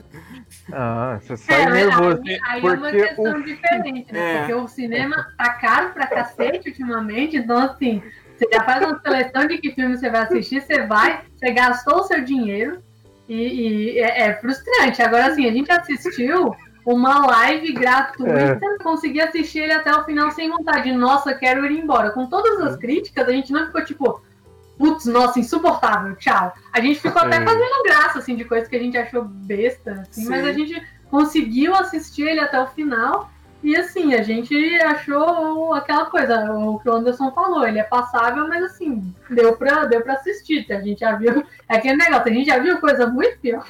Eu acho que tem uma relação com um filme de TV, por exemplo, que às vezes é um filme que você tá lá assistindo TV, ele passa e você assiste, não sabe por quê, acabou aí, beleza. Ou tem aquele filme da TV que você passa, tá lá gratuito para você assistir, você olha, assiste e fala: "Meu Deus, não, por que, que eu tô fazendo isso?" e troca de canal. Vocês viram? Vocês viram que esse filme ele passou no Curujão da Globo lá em lá em Pernambuco, na, no dia do aniversário de Recife, né, que foi em março. Não sei se uhum. tem alguém aí de Recife aí para confirmar para mim que dia que foi. Uhum. É, e, e, aí eu fui ver no, no, no, Twitter, né, os comentários das pessoas, e é um terror, né? O pessoal puto, assim, ficou acordado até tarde. Porque o que acontece é que a plot do filme ela é simples e muito interessante, mas ela se perde da metade para frente, Sim. onde vai entrar pactos, contratos, objetivos malucos, então você não sabe se o antagonista ele quer o contrato, se ele quer a cruz, porque aí um momento ele fala que ele precisa encontrar a cruz e aí a cruz desaparece, enfim, é, parece que vira uma coxa de retalhos do próprio que foi resolvida na montagem, que aí você chega no final e o final ele é tão apressado que você não entendeu que acabou. E aí a é, última cena, quando sobe os créditos, você fala assim, que? Ué, mas já?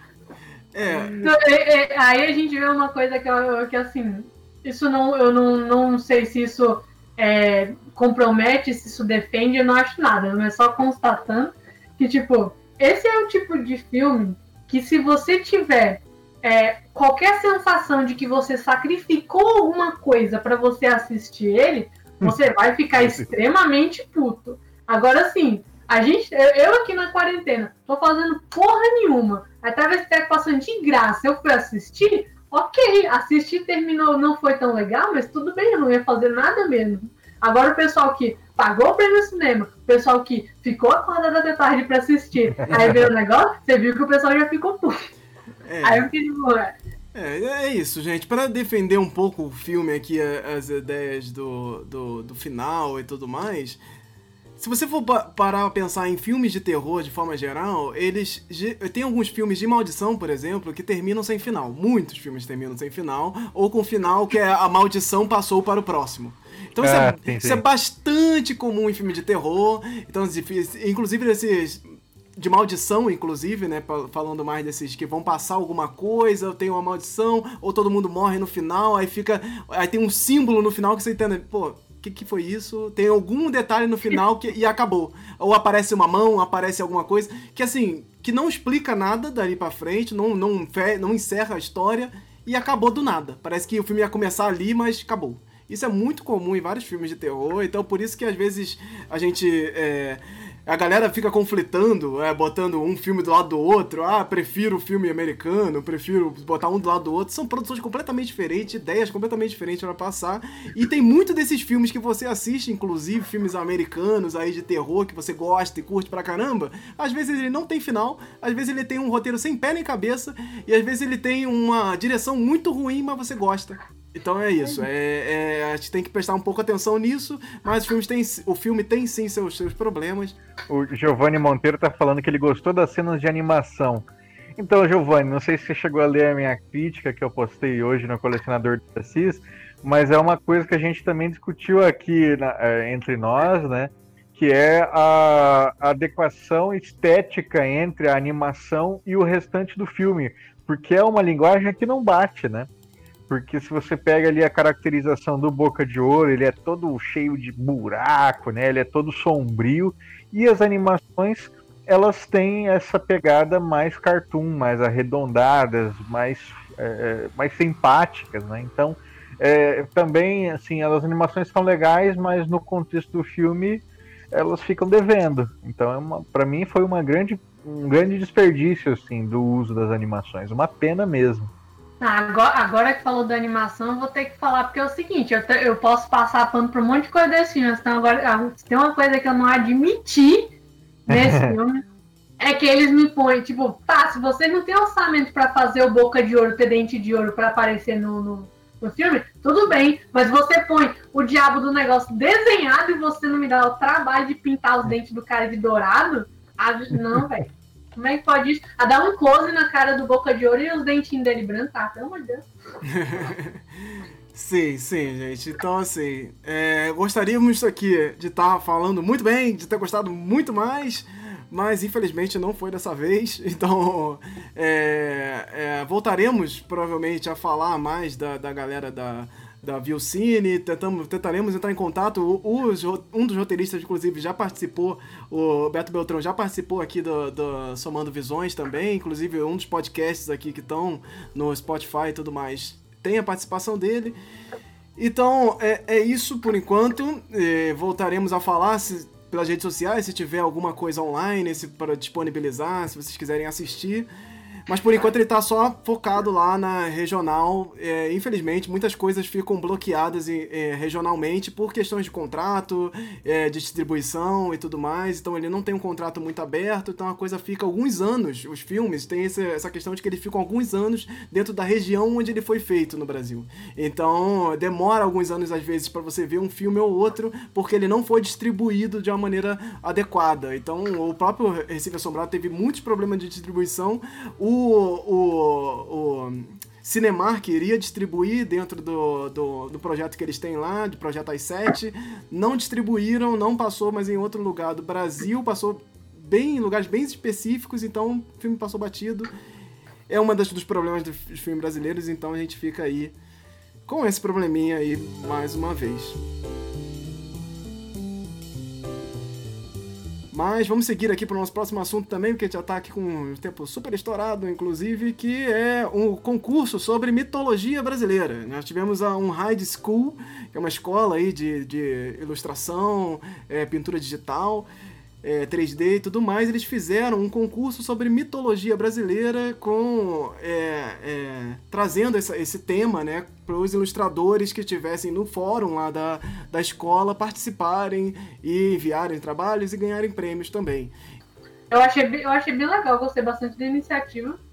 É, a gente tem aquela problemática né, que a gente já discutiu sobre o tema de mitologia brasileira, mas não cabia para acho que a gente tem que escolher, né, os momentos que a gente vai problematizar o termo ou não. A iniciativa em si, a iniciativa em si eu achei super legal. Eu, gosto, eu já tinha visto outros outros concursos trazendo esse tipo de temática. É, a gente teve o Utopia, acho que dois anos atrás, com uhum. esse tipo de temática também. E eu acho, cara, eu acho uma iniciativa muito legal, as pessoas vão atrás e faz. Elas produzem exatamente o que eu, o que eu cheguei a abordar no meu, no meu TCC, né? Que é a questão de você trazer uma, uma repaginação visual para as pessoas, que é o tipo de coisa que a gente ainda tem uma. A gente não tem tanto, né? A gente precisa, a gente precisa de mais, que isso se espalhe mais, porque a imagem bonita faz a, faz a capa do negócio, né? Então as pessoas sentem falta de tipo olhar para as lendas, os mitos do, do folclore brasileiro e ver aquelas ilustrações bonitas que tem de mitos nórdicos, de coisas de outros países, do, de yokai japoneses. Então eu, eu gosto muito desse tipo de projeto. Achei os resultados muito legais. Tanto os que eu já tinha visto quanto esses que eu tô vendo agora pelas imagens. E, cara, é, acho show de bola. Tem que continuar mais tendo umas coisas assim. Sim, acho importante a gente estar tá sempre apoiando, né? E falando aqui desses, desses tipos de concursos que estão acontecendo. E é, o, o que a gente tenta trazer sempre é essa ideia da mitologia brasileira, que ela em si é um, um, um, um problema porque fomenta a ideia de que o Brasil tem uma mitologia unificada. Não é um problema você falar mitologia brasileira sabendo do contexto em que esta mitologia brasileira se encaixa. Mas quando nós não temos uma mitologia é, é, unificada, fica um pouco difícil. E aí é, eu entrei, a gente entrou em algumas discussões pensando nessa questão de como é, é, explicar para as pessoas a mitologia brasileira, mas isso vai dar um, um outro podcast, uma outra discussão completa aqui. Mas essencialmente essencialmente nós temos nós não temos uma mitologia brasileira de fato, porque nós não temos um, uma, uma unificação de, de, de povos e, e, questões aqui. Aqui nós temos uma mistura muito grande. Então nós não temos uma mitologia brasileira, nós temos várias mitologias deste lugar que é chamado de Brasil. Então é, nós não temos uma mitologia brasileira porque o Brasil é um lugar de uma formação diferente. Então nós temos mitologias de povos indígenas e nós temos mais de 200 mitologias no Brasil. Então, se você for parar para pensar em mitologia brasileira e você colocar que o Tupã é, é, um personagem da mitologia brasileira, você vai esquecer todos os outros deuses do trovão que também são parte, são iguais, são fazem parte de outras mitologias. Então você vai colocar isso como você vai eleger alguns personagens mais famosos e montar uma mitologia brasileira para dizer que você tem uma mitologia como a grega. E não tem. Não faz nenhum sentido você falar que tem uma mitologia brasileira. Então essa tag mitologia brasileira, ela é legal para você divulgar que você está trabalhando mitos do Brasil, várias mitologias e mitos diferentes, que aí vai misturar várias coisas como é, figura, deuses indígenas, é, é, criaturas como Saci e tudo mais, mas eles não fazem parte da mesma mitologia, que a gente traz, tra, é, acaba entrando naquele problema de comparar Saci com Tupã, e não se pode fazer isso porque eles não fazem parte do mesmo universo, eles não fazem parte da mesma conversa, então assim, são surgimentos completamente diferentes e a, e a forma se dá na sociedade, na nossa é, história, de uma forma completamente diferente. Então a gente tem que entender. É, pode usar a, a hashtag e tudo mais, porque ela já tá aí, as pessoas têm um falso entendimento do que significa, mas a gente precisa estar tá aqui é, é, compartilhando esse conhecimento também, essa, essa batendo nessa tecla, dizendo que nós não temos essa, essa mitologia unificada, não dá para comparar a mitologia brasileira com mitologia nórdica. Não existe isso, gente. Não pa parem com isso agora. É isso. Então... E um, um, adendo rapidinho, só pra. Já que esse nem era a pauta, né? A gente tá só estendendo. Uhum. Mas eu. É, é, a gente tem também uma tendência muito grande a correlacionar a questão de mitologia com uma, uma cultura já muito cristalizada, né? Então a gente vai falar de mitologia grega, a gente vai falar de mitologia nórdica, que por tabela são, são mitologias, são conjuntos de mitos de culturas que não se exercem atualmente, ou pelo menos não se exercem da mesma forma. A gente vai ter um resgate. Eu sei que na Escandinávia a gente está tendo muito resgate agora de, de crenças pagãs, mas no geral, assim, a gente não tem isso de uma forma atual, né? Então é muito difícil a gente querer encontrar uma coisa, uma mitologia cristalizada num país, numa cultura que está viva nesse momento também. Se a gente é. pensar como a gente pensa na mitologia nórdica, na mitologia grega, até porque quando você para também para pesquisar um pouco de mitologia Sim. grega e de mitologia nórdica, no período em que elas estavam lá na cultura vigente, existe um monte de coisas que também não batiam. A gente vai ver, pesquisar a cultura do, do, dos povos helênicos, a gente vai ver períodos que Poseidon era o deus dos deuses e Deus, Zeus era um grande foda-se. A gente vai ter períodos anteriores ainda que nem tinha os olimpianos ainda, era basicamente Pan que mandava na porra toda do, do, de algumas regiões lá. Então a gente, mesmo nessas épocas, a gente não tinha essa cristalização muito fácil. Então é de, é, é, é não, não, não cabe a gente fazer essas comparações de coisas que não a gente não tem mais é, inseridas no nosso contexto com coisas que estão vivas. A gente sempre fala que o folclore é uma coisa viva, é uma coisa orgânica, tá, tá andando, andando lado a lado com o povo, então não, não, não tem cabimento a gente fazer essas comparações sem ter em mente uhum. esse tipo de diferença, né? Exato, exato. Então é muito difícil a gente falar de mitologia brasileira quando você não tem esse entendimento e a gente, tem, é, é, a gente tende a misturar tudo, botar todo mundo no mesmo bolo e aí confundir folclore e mitologia, falar que folclore é igual a mitologia, tanto faz e tudo mais. E não é bem assim tem muitas questões aí conceituais para serem discutidas.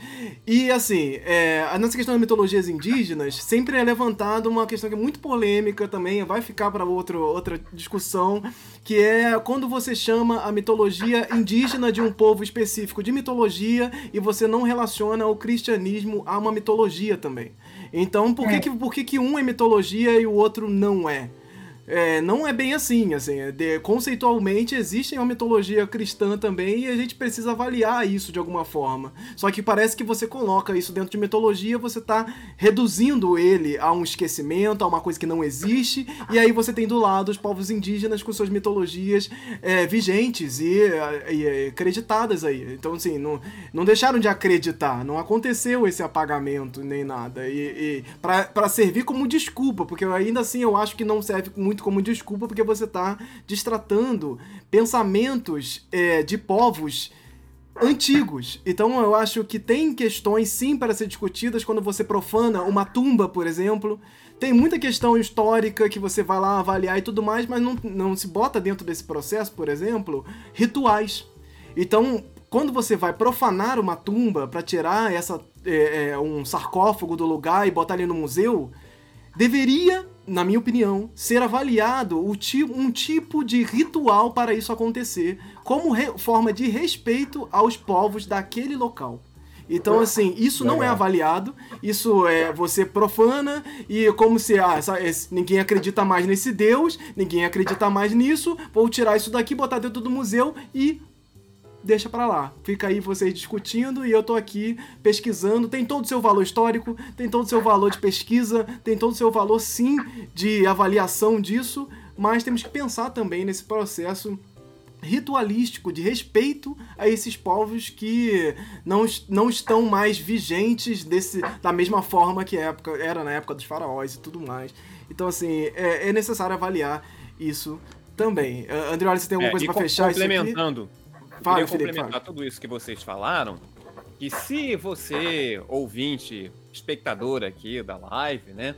De repente, então, é claro, se você está vendo a gente, você tem minimamente um interesse por esses temas.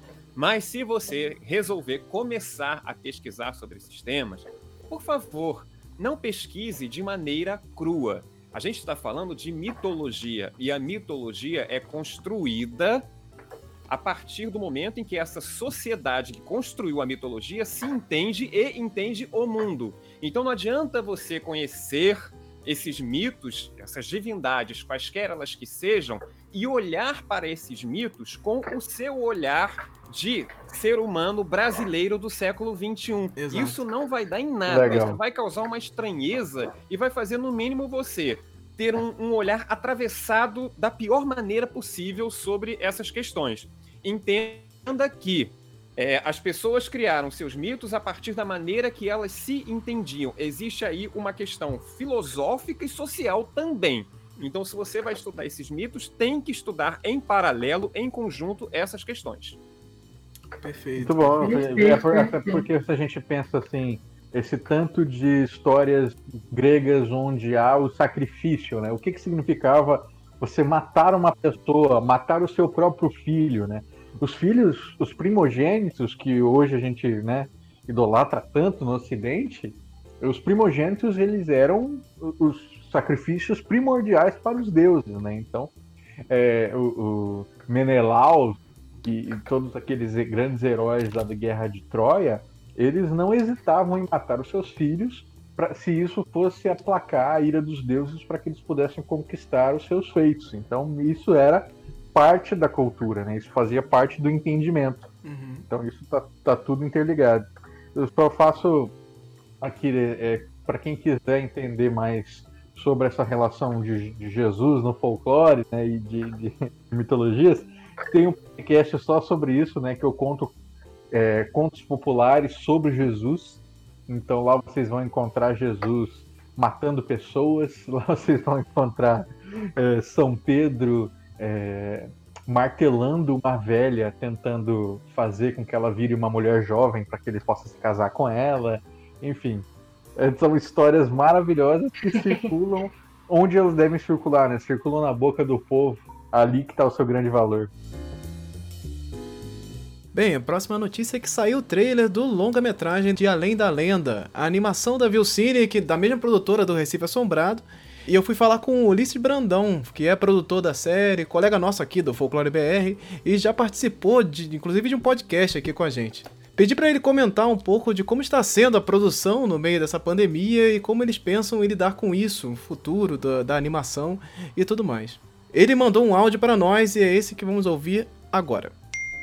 Olá a todos e todas do Hora Folk que estão nos escutando aqui. Eu sou Ulisses Brandão, sou produtor executivo, roteirista e também criador do projeto Além da Lenda, que nasceu originalmente como uma série de televisão e agora já expandiu esse universo. Lançamos um livro, depois lançamos uma coleção de livros, vamos lançar outro livro agora em 2020.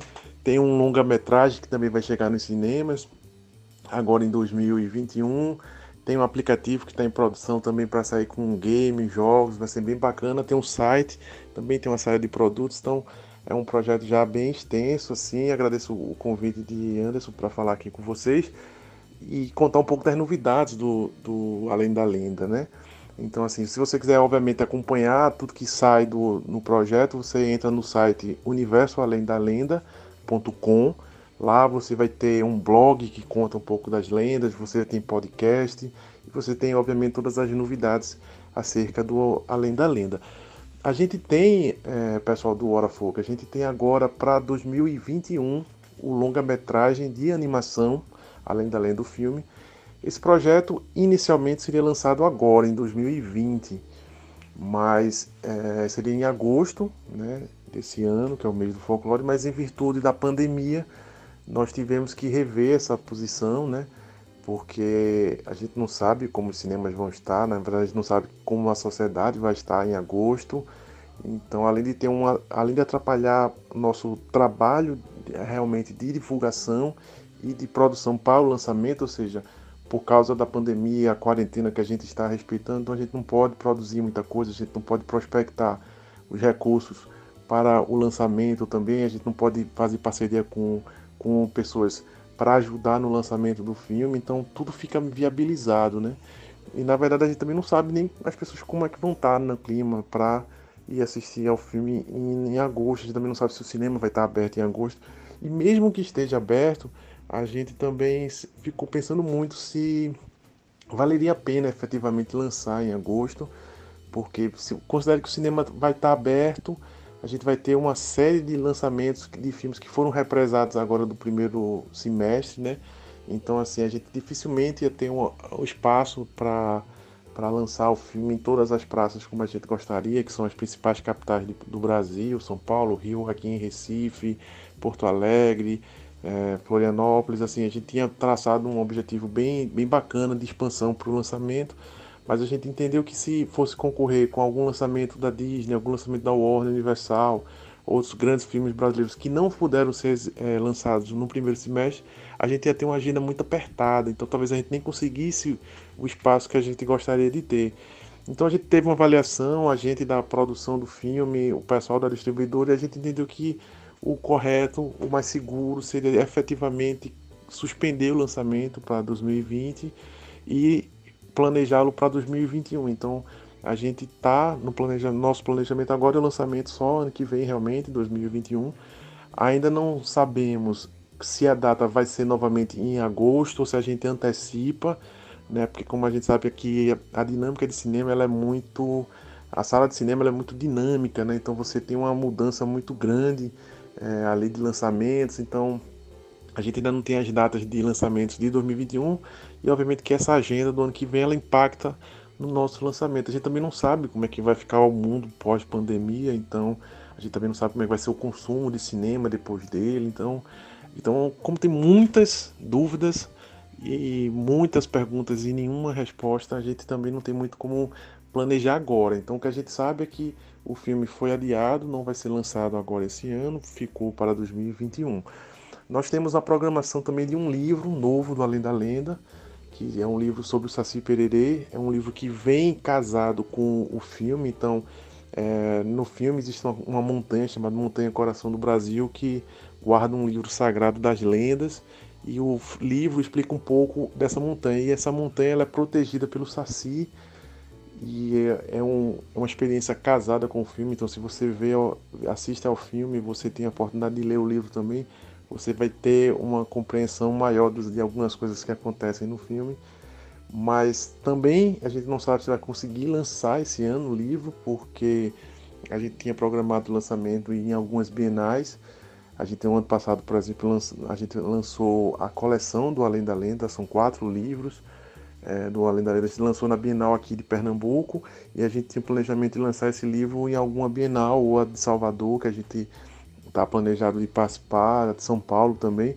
Só que a gente não sabe se vai acontecer. Na verdade, eu acho até bem pouco provável que aconteça essa, essa Bienal, porque é muito improvável você imaginar um, alguma, algum evento que aglomere pessoas. Então a gente deduz que não vai acontecer, ou pelo menos ou se acontecer vai ser no final do ano. Eu também não sei se a gente vai poder participar. Então, esse cronograma também de lançamento do livro ficou impactado com essa crise da pandemia. Eu já não sei se a gente vai conseguir lançar esse ano também, mas atrasa um pouco nosso, nosso cronograma. O, o aplicativo a gente está em produção, na verdade é uma parceria nossa com a Manifesto Games, que é uma empresa de games aqui de Pernambuco, a melhor empresa de games de Pernambuco, uma das melhores do Brasil, sem dúvida alguma. E a gente tá em tese mantido. Agora talvez a gente, por estratégia, a gente deixe para o ano que vem, porque a ideia era lançar também casado com a experiência do filme, né? E como o filme não vai ter, então é muito possível que a gente também leve esse lançamento para o ano que vem. Isso ainda não, não tá batido, por enquanto o lançamento ainda fica esse ano, mas é possível que a gente empurre para o ano que vem também. Então, assim, 2020 tem sido um ano muito duro, né, para a humanidade, na verdade é, para a gente do Brasil que agora está atravessando um momento bem, bem complicado, né, com o aumento diário do número de, de mortes e contágios. Então acho que a nossa preocupação maior agora é de fato a saúde de todo mundo, a saúde da equipe que trabalha, a saúde dos nossos fãs, dos leitores, do pessoal que assiste a série na televisão. Então o que a gente pode fazer no momento é aguardar para ver os desdobramentos dessa crise e para saber o próximo passo da gente. Então eu agradeço demais esse, esse convite para conversar com o público aqui do Hora Folk, né? Porque é importante a gente dar essa satisfação para o público também, porque muita gente já estava esperando o lançamento da, do livro, o lançamento do filme, e em virtude dessa pandemia a gente vai empurrar para mais tarde, provavelmente o filme só ano que vem, talvez o livro ainda saia esse ano, mas a gente vai acompanhando as novidades. Então quem acompanha o Hora Folk, quem acompanha o Folclore BR, do nosso querido amigo Anderson, a gente vai anunciando essas novidades. A gente vai trabalhar, obviamente, a questão de marketing, a questão de divulgação, a gente vai é, aos poucos divulgando alguma coisa. Lembrando sempre que no, no site você tem sempre todas as novidades do projeto, tem blog, podcast. A gente também vai ter em breve um programa de rádio também e um podcast é, exclusivo do Além da Lenda também. Então, nessas novidades a gente vai avisando vocês. Eu agradeço novamente o espaço. Muito obrigado. Fica aqui meu abraço direto de Pernambuco e reforçando sempre: fique em casa quem pode, não saia. E ficando em casa, lave as mãos. Se sair, use máscara. Vamos cuidar da nossa saúde, que é o mais importante agora. Então, um abraço e tchau, tchau.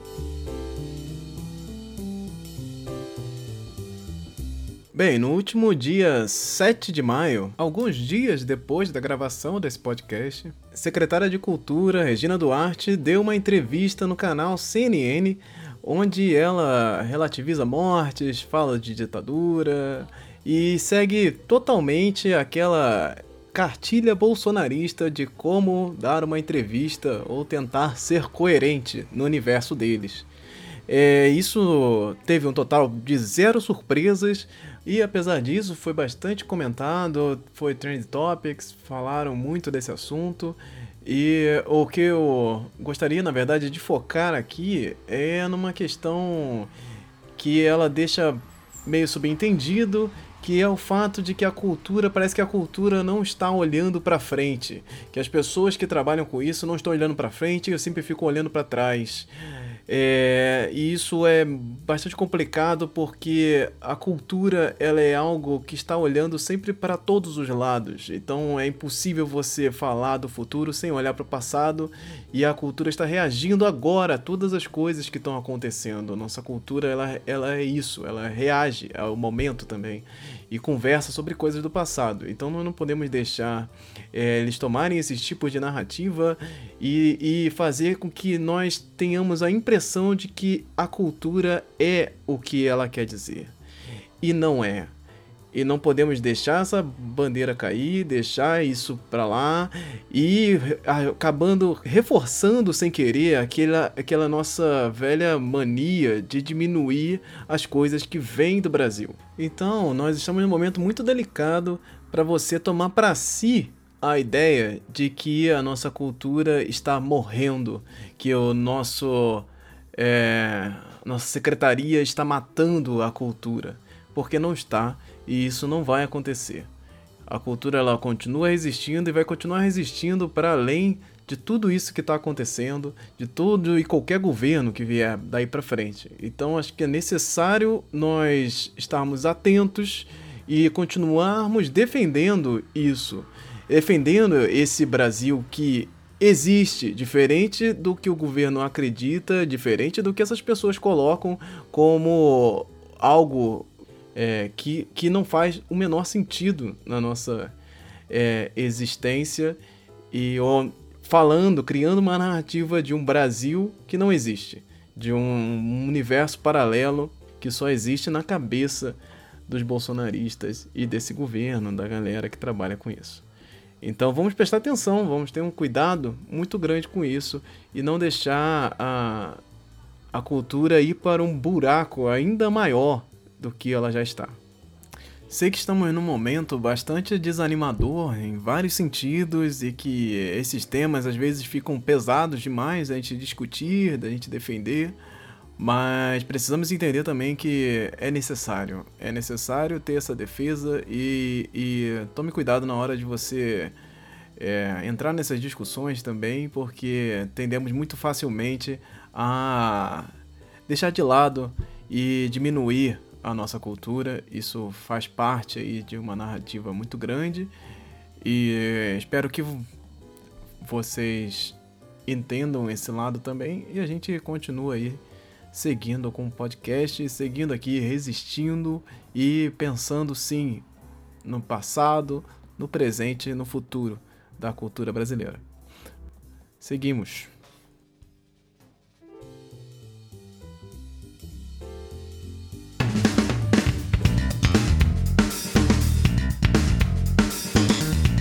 Nós vamos seguir aqui oficialmente pro nosso bloco de indicações. Vamos lá. Indicações, são as indicações. São as indicações. Tum, tum. Eu, não- eu- eu acho que eu não tenho, eu não tenho nenhuma coisa muito recente. Mentira, eu tenho uma, mas assim, no geral, acho que pelo, pelo assunto também, eu queria in- indicar para quem, para quem tem interesse nos, nos yokai japoneses, tem um site que se chama literalmente yokai.com, que ele é tipo um.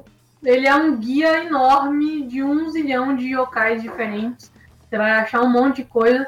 Ele é idealizado por um, por um cara, eu acho que ele é estadunidense, ele pesquisou, fez, a- fez as pesquisas dele, acho que em japonês mesmo, é, escreveu os dados, ilustrou, fez as- todas as ilustrações do site. Ele tem outros livros também que ele, que ele publicou baseado na, em, em literatura japonesa sobre o assunto mesmo. Então, fica aí essa indicação do yokai.com. Outra coisa que ela pega, ela pega de leve assim na, na- em referências com yokais, mas eu gostei da forma como eles fizeram.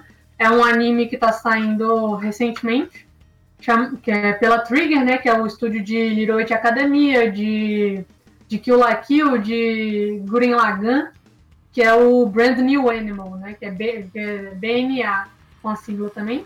Que ele é, ele é um anime de furry, ele é tipo Zootopia, Aham. só que a gente tem várias pessoas que são, vários personagens que são é, animais humanoides, mas a gente tem a protagonista que ela é especificamente um tanuki, que ele é um animal que existe mais dentro da, do folclore japonês, ele tem uma série de habilidades.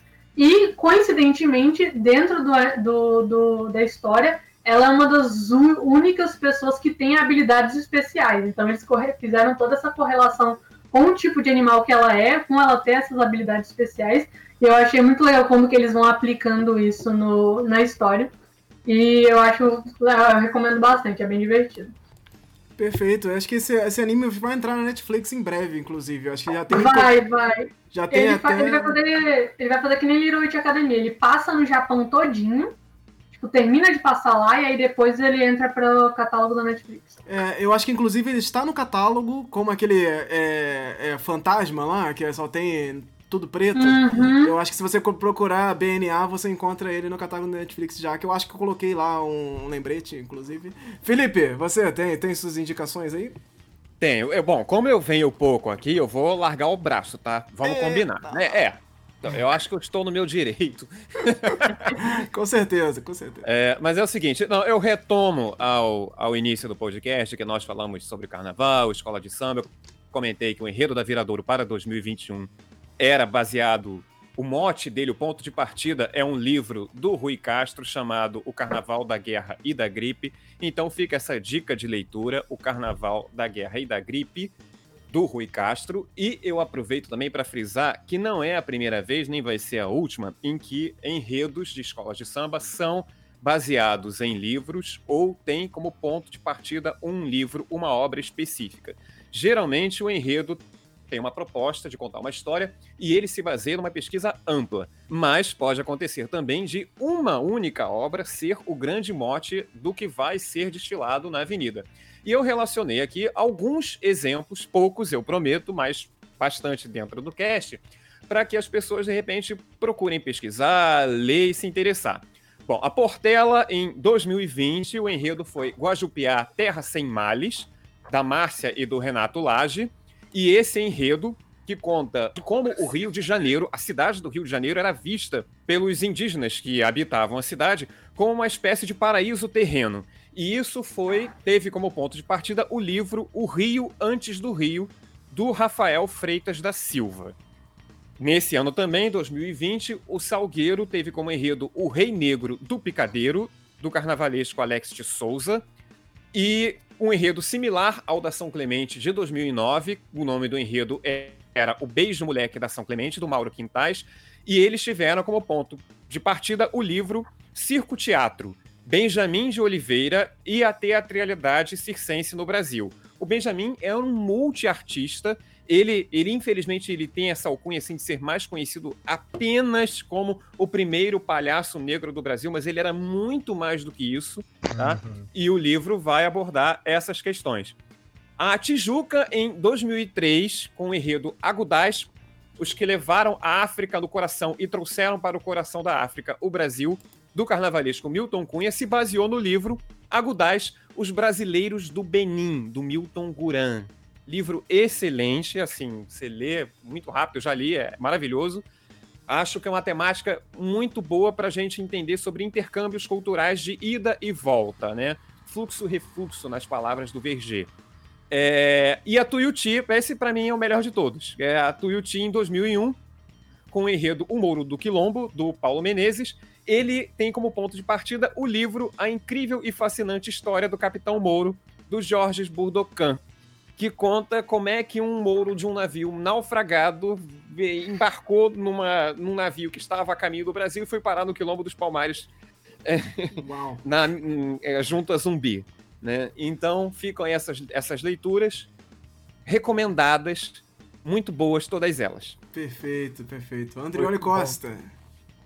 Então, primeiro eu faço meu alto jabá, recomendo que vocês é, que se interessaram pelo tema vão olhar o Poranduba 75, que é o Folclore e Saúde. Lá eu falo sobre é, as práticas tradicionais de cura que foram usadas durante a gripe espanhola as que estão sendo comentadas hoje em dia, eu falo sobre imaginário do câncer, eu falo sobre é, essas práticas de resistência do folclore, como o Amabi, como é, reuniões é, em, em, grupos de Facebook para cantar músicas tradicionais italianas. É um show de reverência, tá tudo com link, tá tudo roteirizado também para quem não gosta de ficar só ouvindo, né? Então, tá lá esse material. Meu gato tá maluquíssimo aqui, não sei se vocês escutam. Sim. Dá, dá pra, escutar um pouquinho. É, e a segunda dica é, ainda em relação a lives, né? A IOV, que é a Federação Internacional de Folclore e Artes Populares, ela tem a seccional Brasil, né? A IOV Brasil, e eles vão fazer o seu evento de folclore online daqui a três dias. Então fiquem de olho aí, dá uma olhada no Facebook da IOV Brasil e vai estar o link lá. Eles vão ter apresentações de danças, conversa, vai ser uma coisa bem bacana. Eu pretendo uh, acompanhar. A IOV ela tem uma discussão que é mais festa, mais dança, mais música e assim mito como a gente trabalha aqui, né? Só eu, né? Eu quando apareço por lá. Então é, assim, quem, quem tem esse interesse aí por eventos, né, vale conferir. Ah, com certeza. Eu ia falar da, da, da IOV, mas ia falar através da, da Ciranda Mídia, que eu acho que é onde vai, vão é transmitir. canal que vai ser a transmissão. Exatamente. Que vão transmitir o, o lá e vão fazer o, o encontro do folclore online. Eu vou deixar os links também para vocês saberem aí onde encontrar. Eles têm Instagram e tudo mais. Então eles estão fazendo inclusive lives conversando com produtores de conteúdo dessas bandas e, e, e, e grupos folclóricos. Então estão fazendo lives conversando com essa galera que trabalha nesses grupos folclóricos para bater um papo durante o que eles estão chamando de São João online. Então eles estão fazendo esse, essa, essa ponte, fazendo toda uma campanha do Fique em Casa também, que é uma campanha que também nós faz, fazemos aqui, que você fique em casa, que é, não, principalmente, melhor do que ficar em casa, não escute o presidente do Brasil. Esse é, acho que, é, é, acho que esse aqui é o principal, é a principal dica que a gente pode dar. Mas também eu queria deixar aqui é, para vocês seguirem a Julie Dorico, Dorico, que é, é, doutoranda em teoria da literatura na PUC-RS, e ela tá fazendo lives constantemente aí, acho que durante todo o mês de abril, acho que a partir do Foi no mês de abril ela tá fazendo e tá fazendo até agora, conversando com diversos produtores indígenas. Ela, ela é especializada em literatura indígena, ela é macuxi e ela é especializada em, em, literatura indígena. Então tá conversando com várias pessoas aí, tanto os escritores, quanto a galera contadora de história, músicos e tudo mais. Então ela tá fazendo uma, uma, uma frente muito grande aí com, com os povos indígenas e conversando com esses produtores de conteúdo também, através do Facebook e do YouTube. Vou deixar os links links também para vocês seguirem. Vale muito a pena, porque são papos que a gente vira e mexe quando a gente pega o papo no meio do caminho. É aquela discussão de é folclore ou não é, é mitologia ou não é. é. a gente fica meio que, meu Deus do céu, gente, a gente precisa falar sobre isso mais. Mas é muito bacana porque a gente tem que pe pe pegar, pescar essas referências, é, esses bate-papos e conseguir ali, mesmo que não, não concorde com o nosso pensamento, acho que digerir isso, mesmo que difícil, eu acho que faz bem para a gente repensar todas essas avaliações que nós fazemos com as culturas do Brasil e tantos Brasis que existem dentro do Brasil. Eu acho que é muito importante a gente estar tá pensando nisso também. Então, Júlia do Rico, dá uma buscada nela. E eu acho que a gente, acaba aqui. O carnaval virtual, é isso. Eu ia falar disso também, é, até lembrando aqui do, do Felipe que está presente. Eu, na próxima edição, vou trazer alguém do carnaval virtual para falar alguma coisa, porque eu acho que é um movimento da quarentena. Assim, você precisa conhecer o carnaval virtual virtual, que é a ideia é em si fazer um carnaval online com conceitos das histórias de, é, é, do, das escolas de samba criadas online. Então, assim, eles botam a discussão lá no, no, no Instagram para você escolher quem é o melhor, fazem a competição online e tudo mais. Então, de ilustrações e tal. Carnaval virtual. É só você buscar eu, carnaval eu vou virtual. Pedir a palavra. Você encontra. The Sims The Sims Carnaval, cadê? Cadê The Sims Carnaval? Nossa, que ideia! The Sims Lançou Carnaval. A Lançou a brava. Felipe Não, eu vou pedir a palavra, é só explicando, porque o carnaval virtual, infelizmente, ainda é muito desconhecido de muitas pessoas, tá? Mas ele já existe há mais de uma década. Tá? Nossa. Tá? Caraca! Ele já existe há mais de uma década e tem revelado profissionais que têm saído do mundo virtual para o mundo real, por assim dizer. Tá? Três nomes de imediato que eu já posso dizer que saíram do mundo virtual e vieram para o real. Jorge Silveira, que foi carnavalesco da São Clemente durante três anos e agora está na Dragões da Real. Nós comentamos o enredo da Dragões da Real de 2021. O Jorge é oriundo do Carnaval Virtual. E a dupla Gabriel Haddad e Leonardo Bora, que assinou esse ano o fantástico grande desfile da Grande Rio sobre o Joãozinho da Gomeia, personagem ímpar da nossa história que eles trouxeram à tona, diz respeito à própria história da Grande Rio, a história de Duque de Caxias, enfim. Esse esses dois rapazes são também oriundos do Carnaval Virtual e estão Olha. brilhando, voando altíssimo Fantástico. no grupo especial do Rio. Tá? Então, como é que funciona o Carnaval Virtual? Bom, as escolas desfilam numa pista virtual, é online, né? A partir de desenhos que os carnavalescos fazem. Existe samba enredo, Uhum. Existe enredo, claro, né? Fantástico. E o samba enredo muitas vezes é defendido por vozes, intérpretes que nós conhecemos muito bem das avenidas da vida, Tá? Tem a gravação e esse desfile acontece no meio do ano, ali pelos meses de julho, agosto. Existem algumas ligas aí, seus determinados conflitos, os quais eu prefiro não comentar agora. Tá? E as escolas se apresentam e são julgadas como qualquer outra escola. Os desenhos é que passam ali no streaming do YouTube e vai sendo comentado pelos apresentadores desse desfile. Tá? Tem comissão de frente, mestre sala e porta-bandeira, os carros alegóricos, claro, as alas, as fantasias, tudo o que tem uma escola, só uma escola viva, só que é uma escola desenhada. Não, é ah, e eu faço também um adendo, se poucas pessoas conhecem o carnaval virtual, eu diria que menos pessoas ainda também, infelizmente, conhecem o carnaval das escolas de samba de maquete. Ah, também... nossa. Fantástico. E também é um esquema parecido, né? As pessoas confeccionam seu, os bonecos com as fantasias, as pequenas alegorias, e elas desfilam e também é julgado. Tem enredo, tem samba, tem tudo. Cara, assim, ah. sim, eu, juro pra vocês, isso vai ser um tema de algum Somando Visões. A gente vai falar disso mais uma vez. A gente vai Só voltar um? aqui. É, ah, não, porra, é, é, essa coisa do carnaval miniatura é surreal. Assim, eu, eu recomendo muito que vocês busquem isso e, e vejam. É fantástico. Eu descobri isso foi ano passado também, através né? é, de Parintins. Cara, é, é, é, é indescritível. É sério, é muito difícil de descrever aquilo, porque é o carnaval, é, é, é, literalmente Parintins e é todas as coisas que vão acontecem lá, só que em miniatura, com bonequinhos. Bonequinhos. Vocês não estão entendendo o que a gente tá falando. Tudo arrumadinho, é. né? Os, trans, é, todas as mudanças mecânicas. É, gente, Me... é maravilhoso. ma... Nossa, é assim, é, Por isso que dá um outro podcast, uma outra coisa aqui, mas voltaremos a falar com certeza, com certeza que merece muito a gente falar disso, porque é uma adaptação fabulosa. Então vamos deixar É, todos duas observações. Oh, Só meu um podcast é pouco. Dois, tenho nomes a indicar. Muito obrigado, vou, buscarei, com certeza. Apesar de estar tentando buscar também mulheres nesse processo, se vocês tiverem mulheres que, que falem de folclore, que mexam com cultura e tudo mais, me indiquem que eu tô sempre buscando, sempre para trazer aqui outras visões também, que a gente precisa disso, mas também tra tá- estaremos trazendo a galera toda dos carnavais virtuais e tudo mais, porque é muito, muito legal.